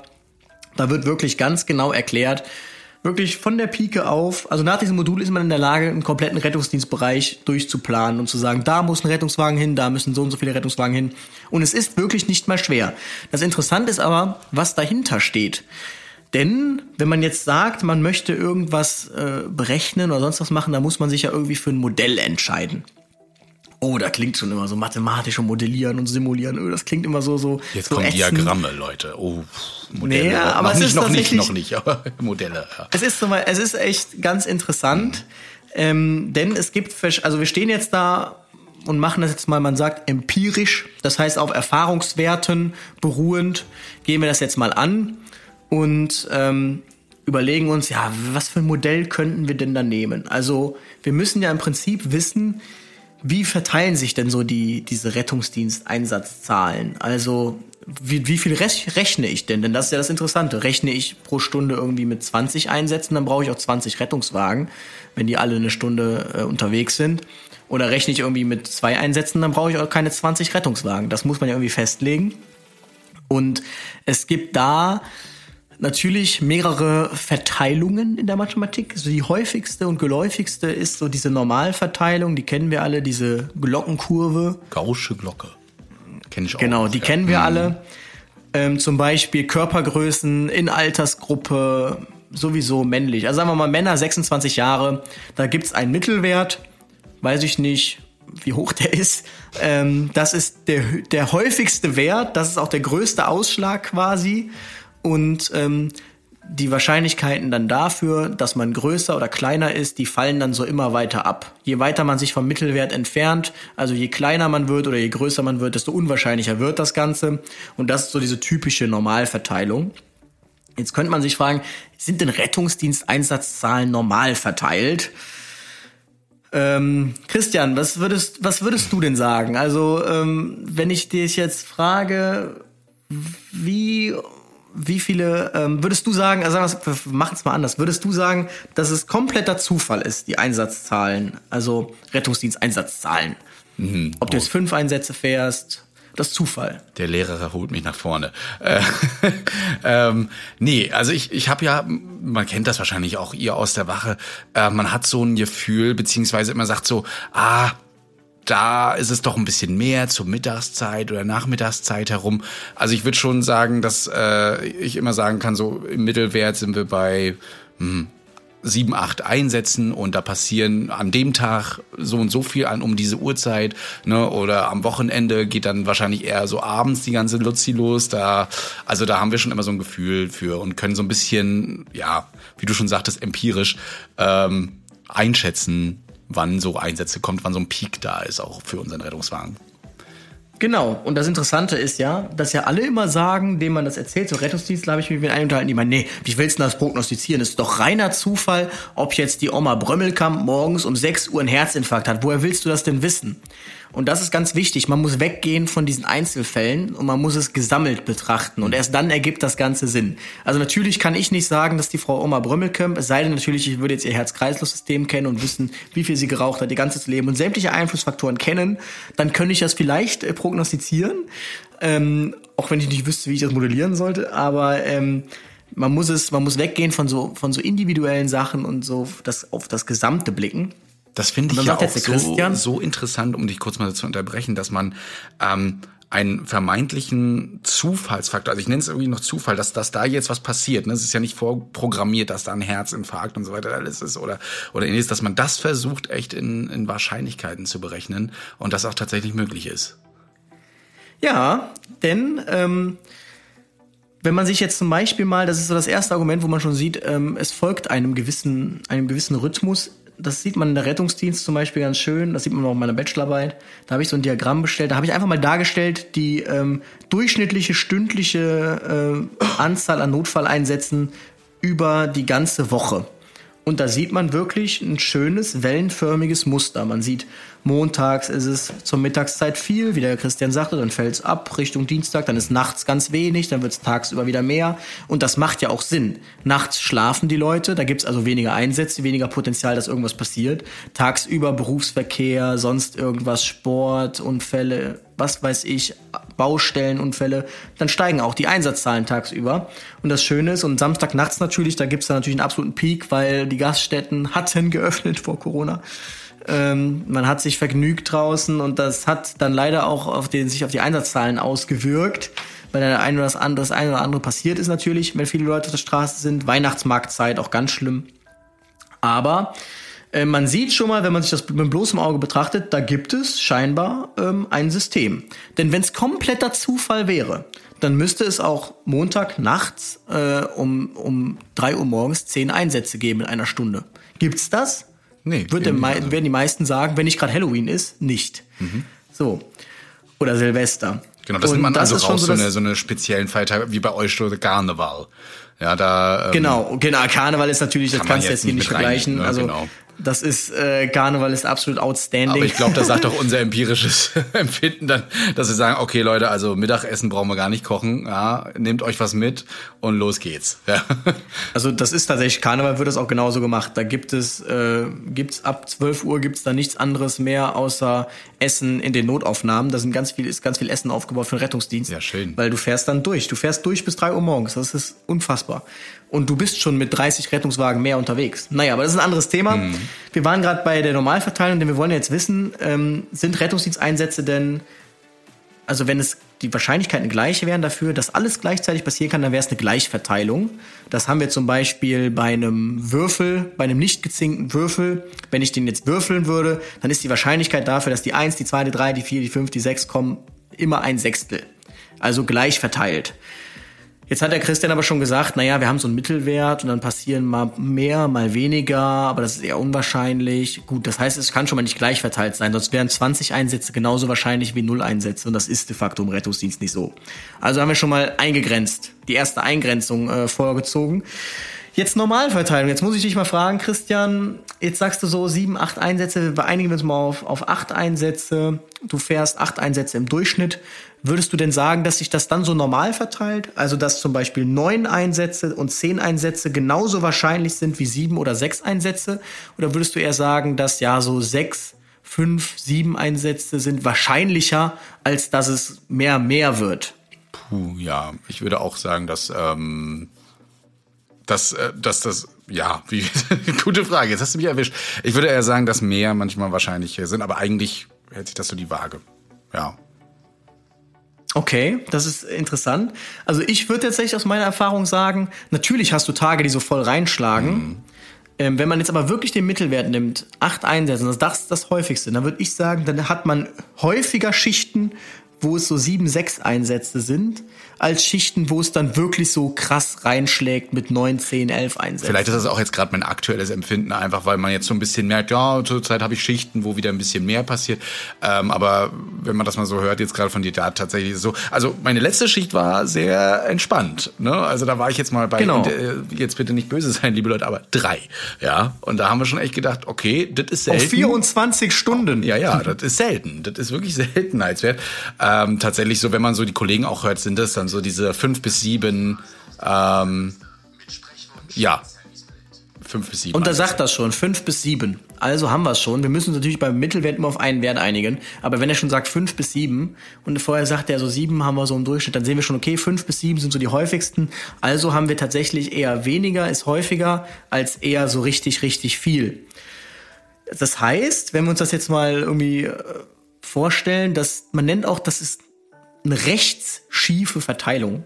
Das heißt, das, was der Lehrer sich quasi wünscht bei einer Mathe-Klausur, wenn wir jetzt mal auf der X-Achse sagen, wir haben die Noten eins bis sechs, dann wünscht er sich natürlich, dass die eins die häufigste Note ist, die zwei die zweithäufigste, die drei die dritthäufigste, dann fällt das so nach rechts runter und das ist dann rechts schief quasi oder eben links steil, weil es links steil hochgeht.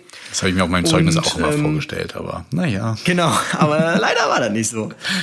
Und ja, Mensch, die Frage ist ja jetzt, gibt's dann jetzt irgendeine Verteilung, die das so ein bisschen abbildet? Bei Normalverteilung sehen wir jetzt, okay, die würde das, glaube ich, nicht so treffen. Und ähm, tatsächlich gibt's da eine. Und das ist die sogenannte Poisson-Verteilung.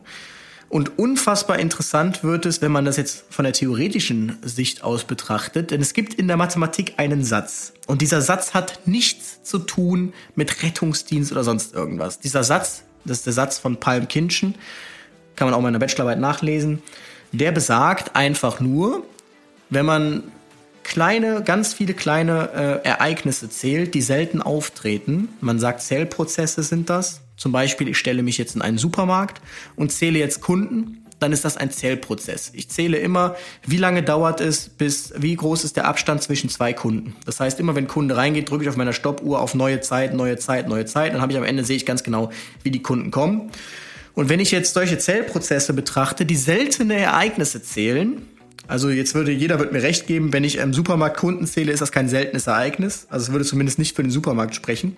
Ich könnte aber sagen, ich zähle nur ähm, Blondinen mit roten High Heels. Da würde ich fast sagen, das ist ein seltenes Ereignis im Supermarkt. Aha. Und wenn ich jetzt solche, mich auf ganz viele solcher Ereignisse, Zählprozesse einige, also ich zähle Blondinen mit roten High Heels, ich zähle Leute mit Hunden, ich zähle Menschen, die barfuß reinkommen, solche Geschichten, wenn ich das alles zähle und zusammen betrachte, diese seltenen Zählprozesse, dann gleicht sich das Ganze, man sagt auf schlau, es konvergiert das Gegenteil von divergiert, es strebt auseinander. Es konvergiert gegen einen Poisson-Prozess.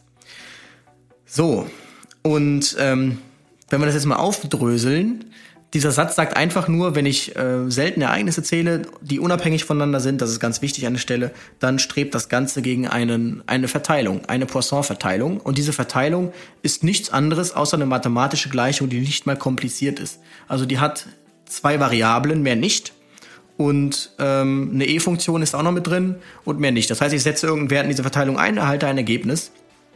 Und wenn ich das jetzt auf den Rettungsdienst ummünze, wenn ich jetzt ähm, Blutdruckentgleisungen mal betrachte, zähle, ich zähle Schlaganfälle, ich zähle Herzinfarkt, dann sind das alles gegenüber der Masse seltene Ereignisse.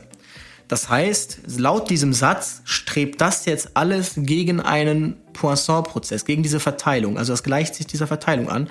Und was wirklich interessant ist, ist, dass es wirklich so ist. Also ich habe ähm, das ja mich in meiner Bachelorarbeit beschäftigt mit der Feuer- und Rettungswache 1 in Köln.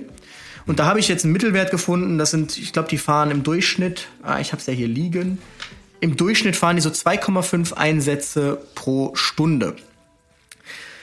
Und wenn ich das jetzt äh, darstelle, ich zähle also, wie oft sind die einen Einsatz gefahren, zwei Einsätze gefahren, null Einsätze gefahren, drei Einsätze, vier Einsätze, fünf Einsätze und so weiter und so fort mhm. und schaue mir dann die Verteilung an, dann sieht die fast genauso aus wie die Poisson-Verteilung um den Mittelwert 2,5. Das heißt, ich setze in die Poisson-Verteilung einfach nur diesen Mittelwert ein, 2,5 Notfalleinsätze, und die Poisson-Verteilung sagt mir, wie die Einsätze verteilt sein werden. Und genauso, fast genauso ist es auch in echt.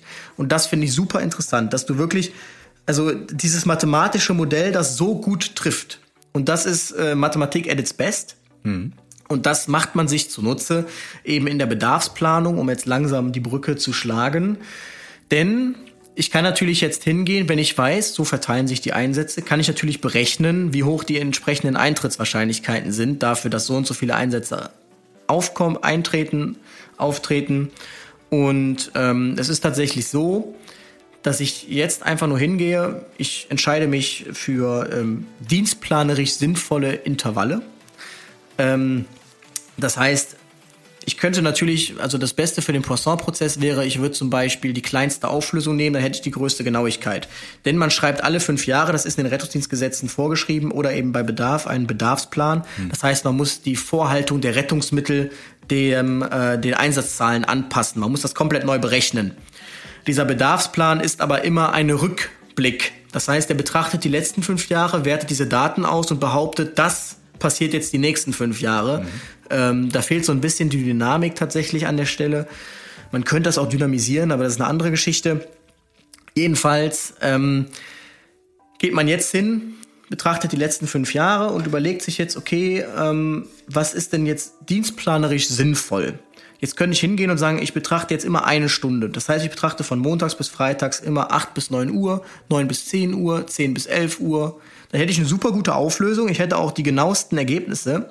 Das Ding ist, dann kämen so paradoxe Dinge zustande wie zwischen 8 und 9 brauche ich einen RTW, zwischen 9 und 10 brauche ich zwei RTW, zwischen 10 und 11 brauche ich einen RTW und äh, keine HIOC, glaube ich, würde oder Hilfsorganisation würde ein Angebot abgeben auf einen Rettungswagen, der äh, eine Stunde im Dienst ist, dann, dann wieder verschwindet. Genau. Ja. Genau, drei Stunden später wieder für eine Stunde im Dienst geht, dann wieder verschwindet.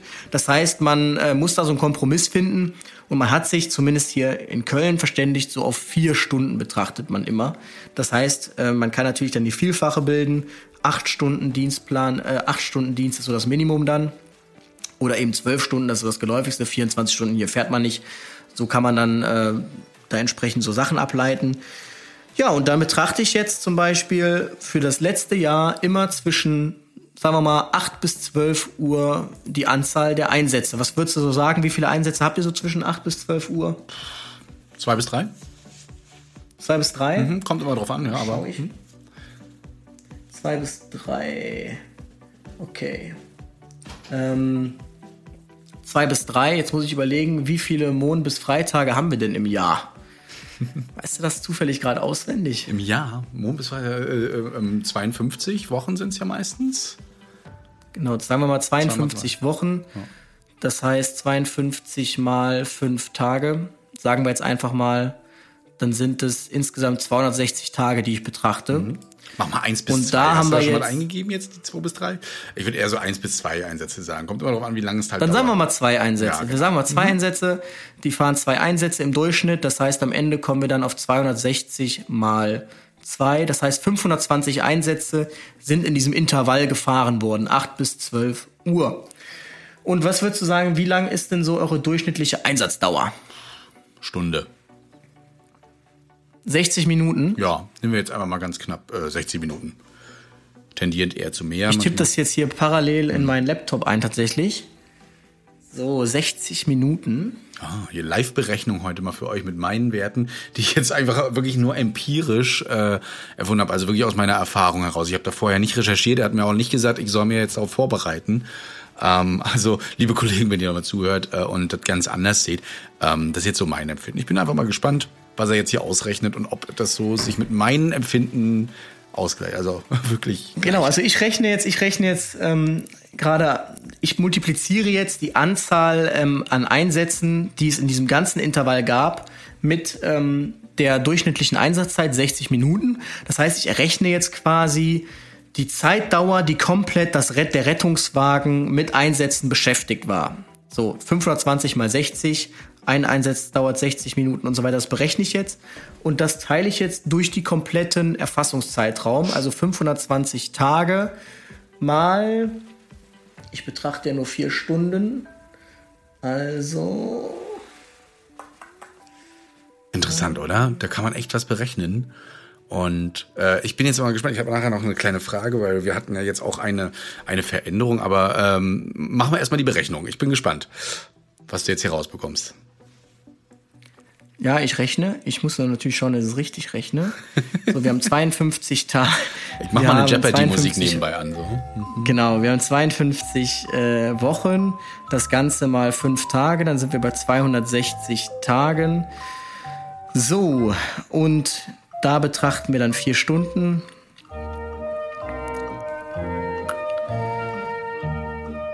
Das heißt insgesamt.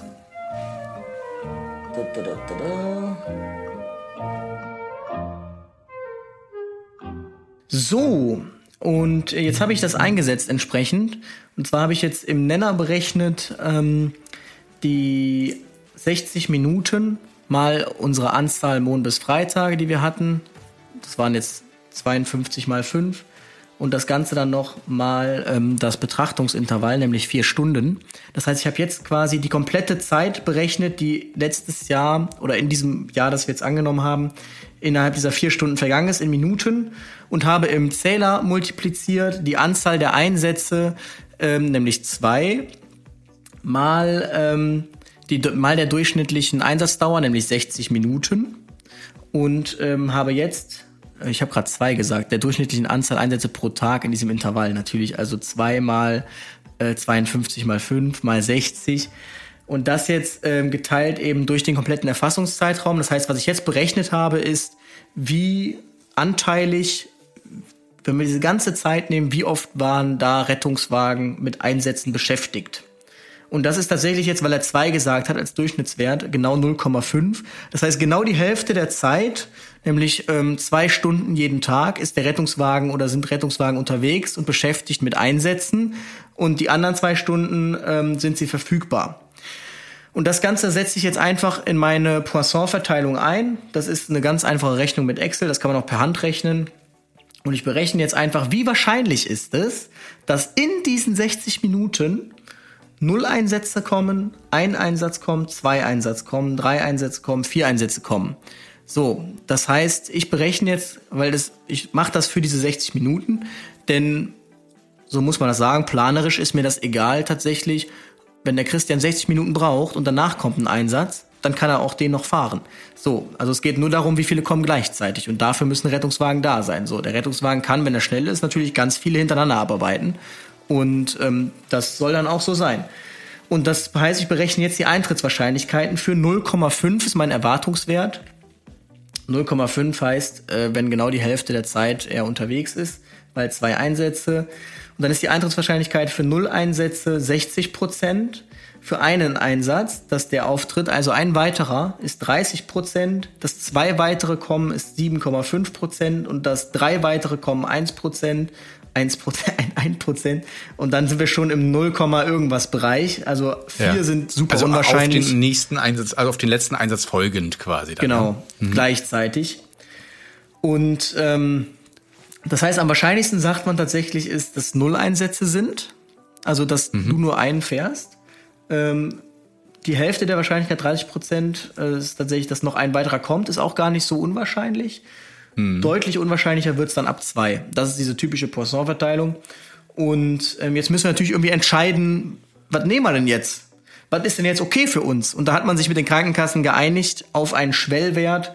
Und zwar sagt man, man toleriert äh, 7% ähm, Sicherheitsniveau. Das heißt, der erste Wert, der unter 7% liegt, das ist dann die Anzahl, ähm, die wir ähm, nehmen an Rettungswagen. Das heißt, das tolerieren wir. Im Gegenzug heißt das, wir tolerieren 93 Prozent immer Abdeckung und tolerieren, dass in 7 Prozent eben mehr kommen, als wir Bedarf haben. Da müssen dann entsprechend andere Rettungswagen nachrücken. Ja, und tatsächlich, Christian, würde jetzt hier die Entscheidung fallen. Es ist relativ knapp. Aber die Entscheidung würde wahrscheinlich auf zwei Rettungswagen fallen, tatsächlich. Wow, okay. Das ist interessant. Mhm. Wenn du sagst, dass das mit den zwei Einsätzen ist, zwischen 8 und 12 Uhr. Ja, also wie gesagt, empirisch. Ich müsste es mit Zahlen dann natürlich noch belegen, äh, dass es so ist. Äh, das wird bei uns tatsächlich im Rettungsdienst auch ganz hart aufgezeichnet und wir bekommen jedes Jahr auch so eine Analyse. Äh, für dich wahrscheinlich mal ganz interessant, wenn die Zahlen vielleicht mal rankommen. Ich frage mal nach, ob man das machen kann. Einfach für dich. Äh, da können wir mal dann ganz privat hier was berechnen. Würde mich auf jeden Fall mal interessieren. Ähm, aber man muss ja auch sagen, wir haben ja auch äh, vier Stunden Intervalle, wo es wirklich rund geht, wo man auch sagen kann, Mensch, da fahren wir wirklich unsere zwei, drei, vier Einsätze, je nachdem, äh, welche Qualität der Einsatz hat. Welches würdest du denn sagen, welches äh, vier Stunden Intervall ist das denn? Hm, ich würde so wirklich auf den Mittag-Nachmittag tippen. Also sagen wir mal so 12 Ein bis 16 Uhr? Hm, ja. Und wie viele Einsätze würdest du da sagen, fährst du so im Schnitt? Drei bis vier auf jeden Fall. Ja, dann können wir einfach mal drei bis vier einsetzen. Oh, jetzt geht los, jetzt rechnet er schon wieder. Aber es ist halt, es ist super, es ist wirklich für mich, ich finde es interessant und ich glaube, die, die auch zuhören, einfach mal äh, super spannend. Und ich gucke hier gerade mal auch, ähm, auf der nächsten Seite auch in, in die Modelle rein. Da sieht man das ja auch mal so ein bisschen bei euch, wie das bei der Feuerwehr in Köln ist, auf der Wache 1. Und die Verteilung da ist, das, ja, wirklich spannend. Und man merkt auch so, man, man kann schon so ein bisschen Gleichnisse ziehen. Also man kann hier wirklich sagen, ja, so ungefähr könnte das bei uns auch sein. Mhm. Auch wenn wir halt eine kleinere Stadt sind, ne? Und nicht so weitläufig. Ich weiß nicht, äh, die Feuerwache 1 bei euch in Köln, ist die auch so wirklich mitten in der City oder in so einem Ballungsgebiet? Die ist genau mitten in der City. Also die ist unmittelbar mhm. äh, in unmittelbarer Reichweite von sämtlichen Party-Locations und wo irgendwas passieren kann. Und das ist wirklich krass. Also auf der Feuer- und Rettungswache 1, das ist, hat die höchste, ähm, sind die höchsten Einsatzzahlen, die die fahren. Mhm. Für die Größe des Einsatzgebietes, dafür, dass sie nur vier Stadtteile bedienen, primär. Und äh, da stehen tatsächlich Samstagnachts eins, zwei, drei, vier, fünf, sechs, sieben Rettungswagen. Das finde ich für eine mhm. Wache schon krass. Also ich komme noch irgendwie aus Städten, da steht ein Rettungswagen auf einer Wache und da steht einfach so sieben. ja, krass, oder? Ja, das finde ich, das finde ich sowieso. Äh, Mega, wie, wie das auch verteilt wird, berechnet wird. Ich glaube auch die Wache mit den meisten RTWs ist, glaube ich, bei uns auch die Feuerwache 1. Nee, ist eigentlich nicht die meisten. Nee, nee. Ähm, ich glaube, das ist eine andere glaube die 16 bei uns. Naja, ähm, auf jeden Fall hat man da aber auch eben so eine Berechnung angestellt und ich glaube, man hat das auch ähm, jetzt wieder analysiert, welchen Bedarfsplan man hat. Das ist ja, wie du schon sagst, gesetzlich vorgeschrieben und da sind wir auch alle sehr gespannt, wie bei uns das in Mecklenburg-Vorpommern aussehen wird. Was hat man da analysiert? Und ich schätze mal, da wird man solche Verteilungen auch zu Rate gezogen haben, oder? Was wird man du? auf jeden Fall. Also das ist, wie gesagt, hm. State of the Art. Übrigens jetzt für drei Einsätze, da bräuchtet ihr tatsächlich auch drei Rettungswagen in dieser Zeit. Ähm, ja, wenn man das auch mal betrachtet, auf vier Stunden, drei Einsätze, ne, dann muss man, ja, wie gesagt, je nachdem wie die Qualität ist äh, und wie lange man braucht, ja.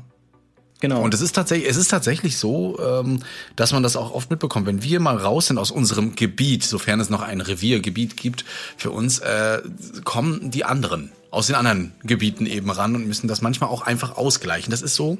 Genau, das kriegt immer, ihr, aber, das kriegt ihr ja. aber auch gar nicht mit. Ne? Das darf nee, man nicht vergessen. Eben. Also Eben. Äh, das kriegt da ja alles mit rein, aber so leicht ist tatsächlich ähm, das zu berechnen. Da sieht man mal, wie das wirklich vom Modell her kommt. So ein einfacher Satz in der Mathematik, der besagt, ja, wenn das so und so ist, dann ist das so. Dann hat man den Rettungsdienst und dann ist das einfach so, obwohl jeder Rettungsdienst ja sagen würde, es ist alles Zufall und man kann das alles nicht vorhersagen.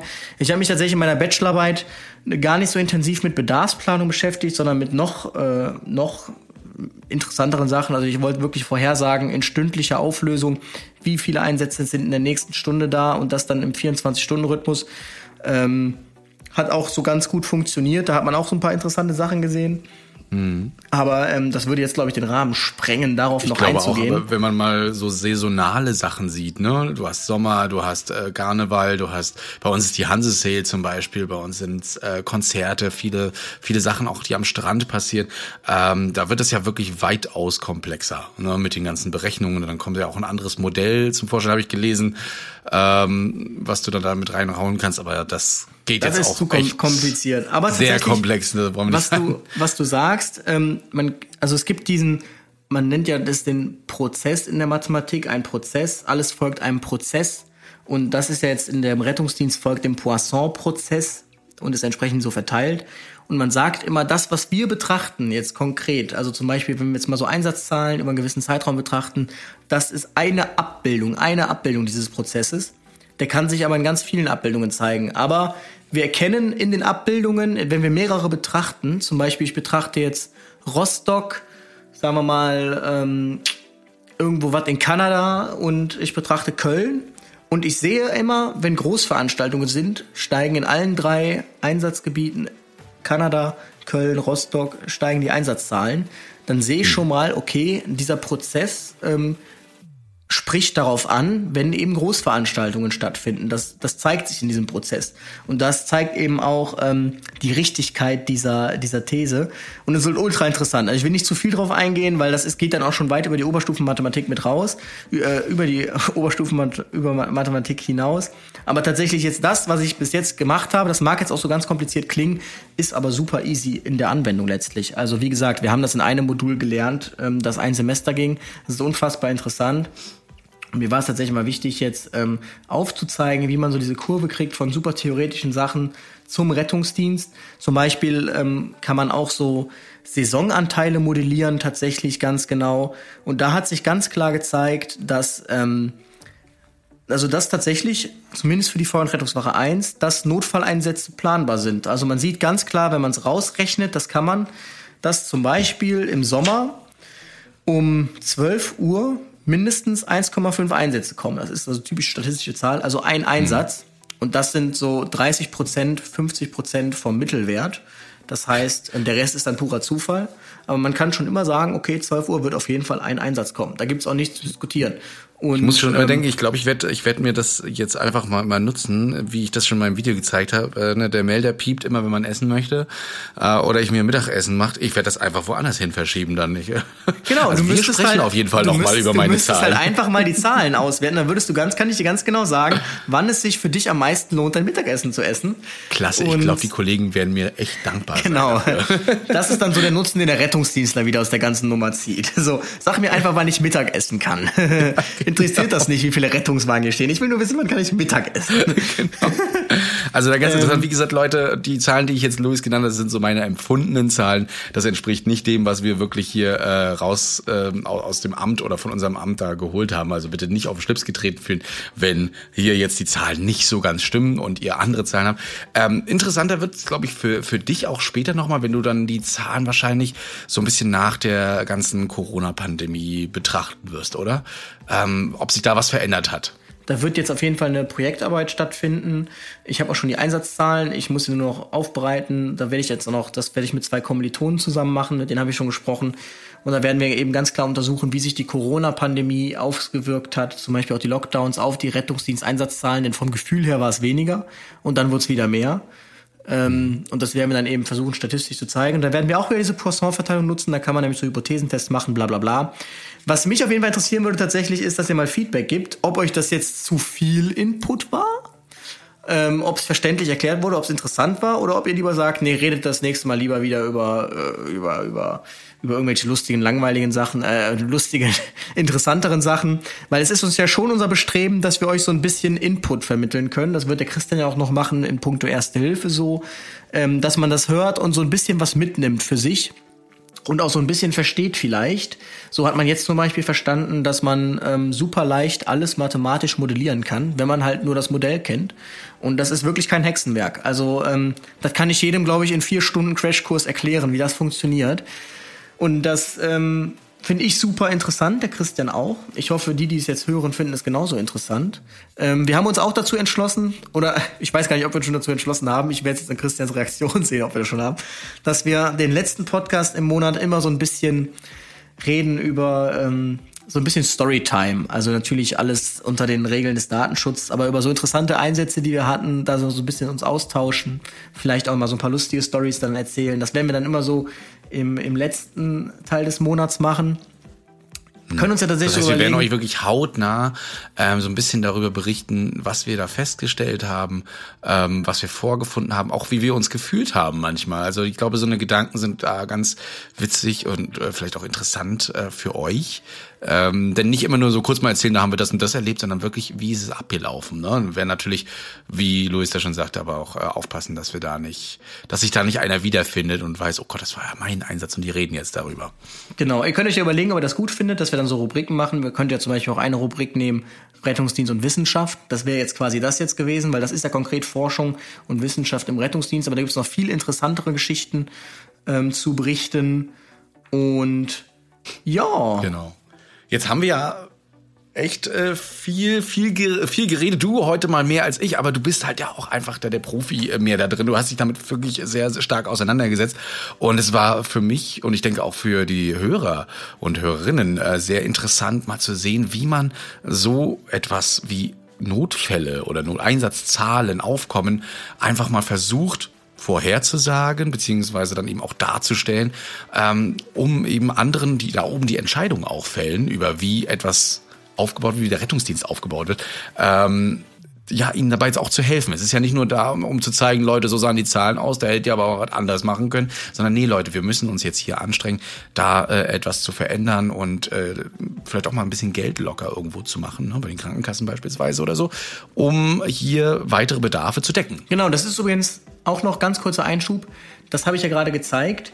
Also diese Poisson-Verteilung, die rechnet natürlich ähm, nur, die spricht nur darauf an, wenn gleichzeitig über, den, über die durchschnittliche Einsatzdauer äh, nicht hinausrechnet die. Das heißt, wenn während dieser durchschnittlichen Einsatzdauer noch ein Notfallseinsatz einkommt und die Wahrscheinlichkeit entsprechend hoch ist dafür, dann wird ein neuer Rettungswagen in Dienst genommen. Das heißt, wenn jetzt der Christian sagt, boah, wir rollen doch nur durch, dann muss doch mal sich irgendwie jetzt ein neuer Rettungswagen kommen. Also wenn das wirklich so ist, dass man durchrollt, und das statistisch sich auch so zeigt, dass man durchrollen kann, dann ist das für die Poisson-Verteilung kein Problem. Dann sind die Eintrittswahrscheinlichkeiten, wenn die immer gering sind, dafür, dass während ähm, er gerade einen Einsatz hat, kein Einsatz kommt, sondern der kommt immer direkt danach, dann ist das ja okay. Dann kann der Rettungswagen das ja alles fahren, statistisch betrachtet. Ähm, ich kann jetzt tatsächlich jetzt gerade aus dem Stegreif nicht sagen, ob da wirklich ähm, Obergrenzen formuliert sind. Ich glaube tatsächlich jetzt aber nicht. Aber ähm, solange die nicht gleichzeitig kommen, ist das kein Problem. Da kann Rettungswagen auch zehn Einsätze am Stück fahren. Das ist dann halt so, planerisch zumindest. Da halten sich auch ganz viele an den Zahlen dran. Ähm, und da kommen natürlich auch äh, so eine Sachen wie Digitalisierung, Rettungsdienst und alles mit dazu, dass die Zahlen, die sind heutzutage viel schneller schon verfügbar als damals, äh, wo man noch die ganzen äh, Protokolle zählen musste und die Einsatzanrufe und sowas. Alles äh, mittlerweile fixer und ähm, ja, Wow. Was für eine Flut an Wissen. Ich find's gut. Also wirklich. Ganz, ganz kurz noch abschließen. Das finde ich nämlich ganz lustig. Ähm, es gab hier in, ich sag nicht hier, es gab irgendwo so Dienstplanmodelle, äh, wo dann die ähm, entsprechend der, der, der ausgeschrieben hat, gesagt hat, also laut, ähm, ihr braucht 16 Stunden Rettungsmittel. Und weil es aber nicht zulässig war, mehr als zwölf Stunden zu fahren, hieß das dann, die Besatzungen müssen zweimal acht Rhythmus fahren. Das heißt, sie sind dann gefahren von 7.30 Uhr bis 15.30 Uhr und dann wieder bis 23.30 Uhr. Da hat man gesagt, das ist der dienstplanerisch komplettes Chaos und acht Stunden, das ist doch alles so schlimm und so und so und so und so, das muss weg. Und dann hat man gesagt, okay, wenn ihr 16 Stunden, also zweimal acht nicht wollt, dann machen wir halt zwölf Stunden. So, was hat man jetzt für zwölf Stunden Dienste? 11.30 Uhr bis 23.30 Uhr absolut ätzend für die Besatzungen. Da fluchen jetzt alle, ja, was ist das denn? Das ist doch absoluter Quatsch. Aber man muss halt sagen, was will man denn machen? Also der Bedarf ist da bis 23.30 Uhr und ab 23.30 Uhr ist es leider so, dass im Rettungsdienstbereich kein Bedarf mehr auftritt. Also braucht man dann auch keinen Rettungswagen in 24-Stunden-Rhythmus zu nehmen. Das sind halt so Entscheidungen, die man zu fällen hat. Man könnte jetzt natürlich das ein bisschen manipulieren und einfach sagen, wir betrachten jetzt nur 12 Stunden Intervalle. Dann kommen wir gar nicht in die Verlegenheit, irgendwie 23.30 Uhr Phänomene zu haben, dienstplanerisch. Aber das ist dann auch nicht mehr genau. Also das wird man dann auch sehen, dass dann die Vorhaltung auch nicht mehr passt, weil das immer ungenauer wird, je mhm. weiter man das aufspannt. Also man sieht, da sind super viele Sachen, die man da berücksichtigen muss, wo man als Rettungsdienstler einfach mal sagt auf dem Auto, das ist doch alles Quark, die müssen doch einfach so und so dann weiß man jetzt vielleicht so ein bisschen, kann man erahnen, warum das nicht mal so eben geht. Genau, ne? man, man klammert sich hier an, man muss sich ja auch an Fakten klammern. Natürlich äh, wird auch die persönliche Meinung mit einspielen, aber ich denke, ähm, dass äh, diese ganze Wissenschaft dahinter und äh, die Zahlen da vielleicht auch was anderes sprechen, weil ihr habt ja auch nicht jeden Tag Rettungsdienst. Ihr seid nicht jeden Tag auf der Wache, möchte ich jetzt mal behaupten. Und dementsprechend äh, muss, müssen aber solche Sachen eben da wirklich in Betracht gezogen werden, feste Werte. Ähm, ja, und ich bin gespannt auf eure Reaktionen. Wir sind äh, auf jeden Fall gespannt, was ihr gemacht habt. Ich hoffe, es hat euch gefallen und ähm, ihr äh, sagt jetzt nicht, oh Gott, den höre ich nicht mehr, das ist mir einfach zu wissenschaftlich. wir werden euch wirklich immer mit solchen Sachen mal konfrontieren. Wir wollen ja hier auch Content liefern und das haben wir heute, ja, mit äh, yes. echt interessanten Thema. Wie funktioniert eigentlich Rettungsdienst? Wie wird das aufgebaut? Woran macht man so Dinge fest? Und ähm, der ein oder andere wird vielleicht auch ähm, jetzt mit einem kleinen anderen Blick Blick an das Ganze rangehen, wenn er das nächste Mal mit den Kollegen am Frühstückstisch oder im Rettungswagen diskutiert. Genau. Ja. Dann wird er sagen, hör dir mal den Podcast da an von, von Retterview. Habe ich letztens in einer Tinder-Bio gesehen. äh, Neben äh, gemischtes das. Hack, ja, genau. und gemischtes Hack äh, mit dabei. Sehr gut. Und gut. ihr könnt auf jeden Fall, lasst Bewertungen da, lasst Kommentare schreibt da, schreibt uns, uns. Ähm, auf, für fünf Unterstrich Sprechwunsch. Oh, ich habe gestottert. Für, für, für fünf. Und äh, Sammy's blind und äh, wir geben das natürlich immer gerne an den jeweiligen weiter, der das auch beantworten kann oder packen es in den nächsten Podcast. Eure Themenwünsche, eure Fragen nehmen wir natürlich auch mit rein und wir hören uns dann. Was haben wir jetzt gesagt? Woche. Eine Woche? Nee, wir machen es diesen Monat zumindest mal nächste Woche. Und da werden wir ja. dann darüber sprechen. Und das interessiert ja wirklich ganz viele, wie man überhaupt in den Rettungsdienst kommt, ob man da irgendwelche LKs wählen muss, wie das ist mit Quereinstieg. Genau. Genau. Welchen, welcher Abschluss reicht? Welcher ist zu viel vielleicht? Naja, wir werden euch das auf jeden Fall mitteilen und auch aus unserer eigenen Erfahrung wieder ein bisschen erzählen, wie wir so nochmal reingekommen sind, das Ganze im Detail. Also schaltet wieder ein, wenn es dann heißt Retterview Teil 3 hier auf den ähm, ja, jeweiligen Plattformen, wo ihr uns gerade hört. Danke fürs Zuhören. Bitte. ich wünsche euch einen schönen Tag. Ciao, ciao. Retterview. Gedanken und Spaß aus dem Pflasterlaster. Mit Sprechwunsch und Sammy Split.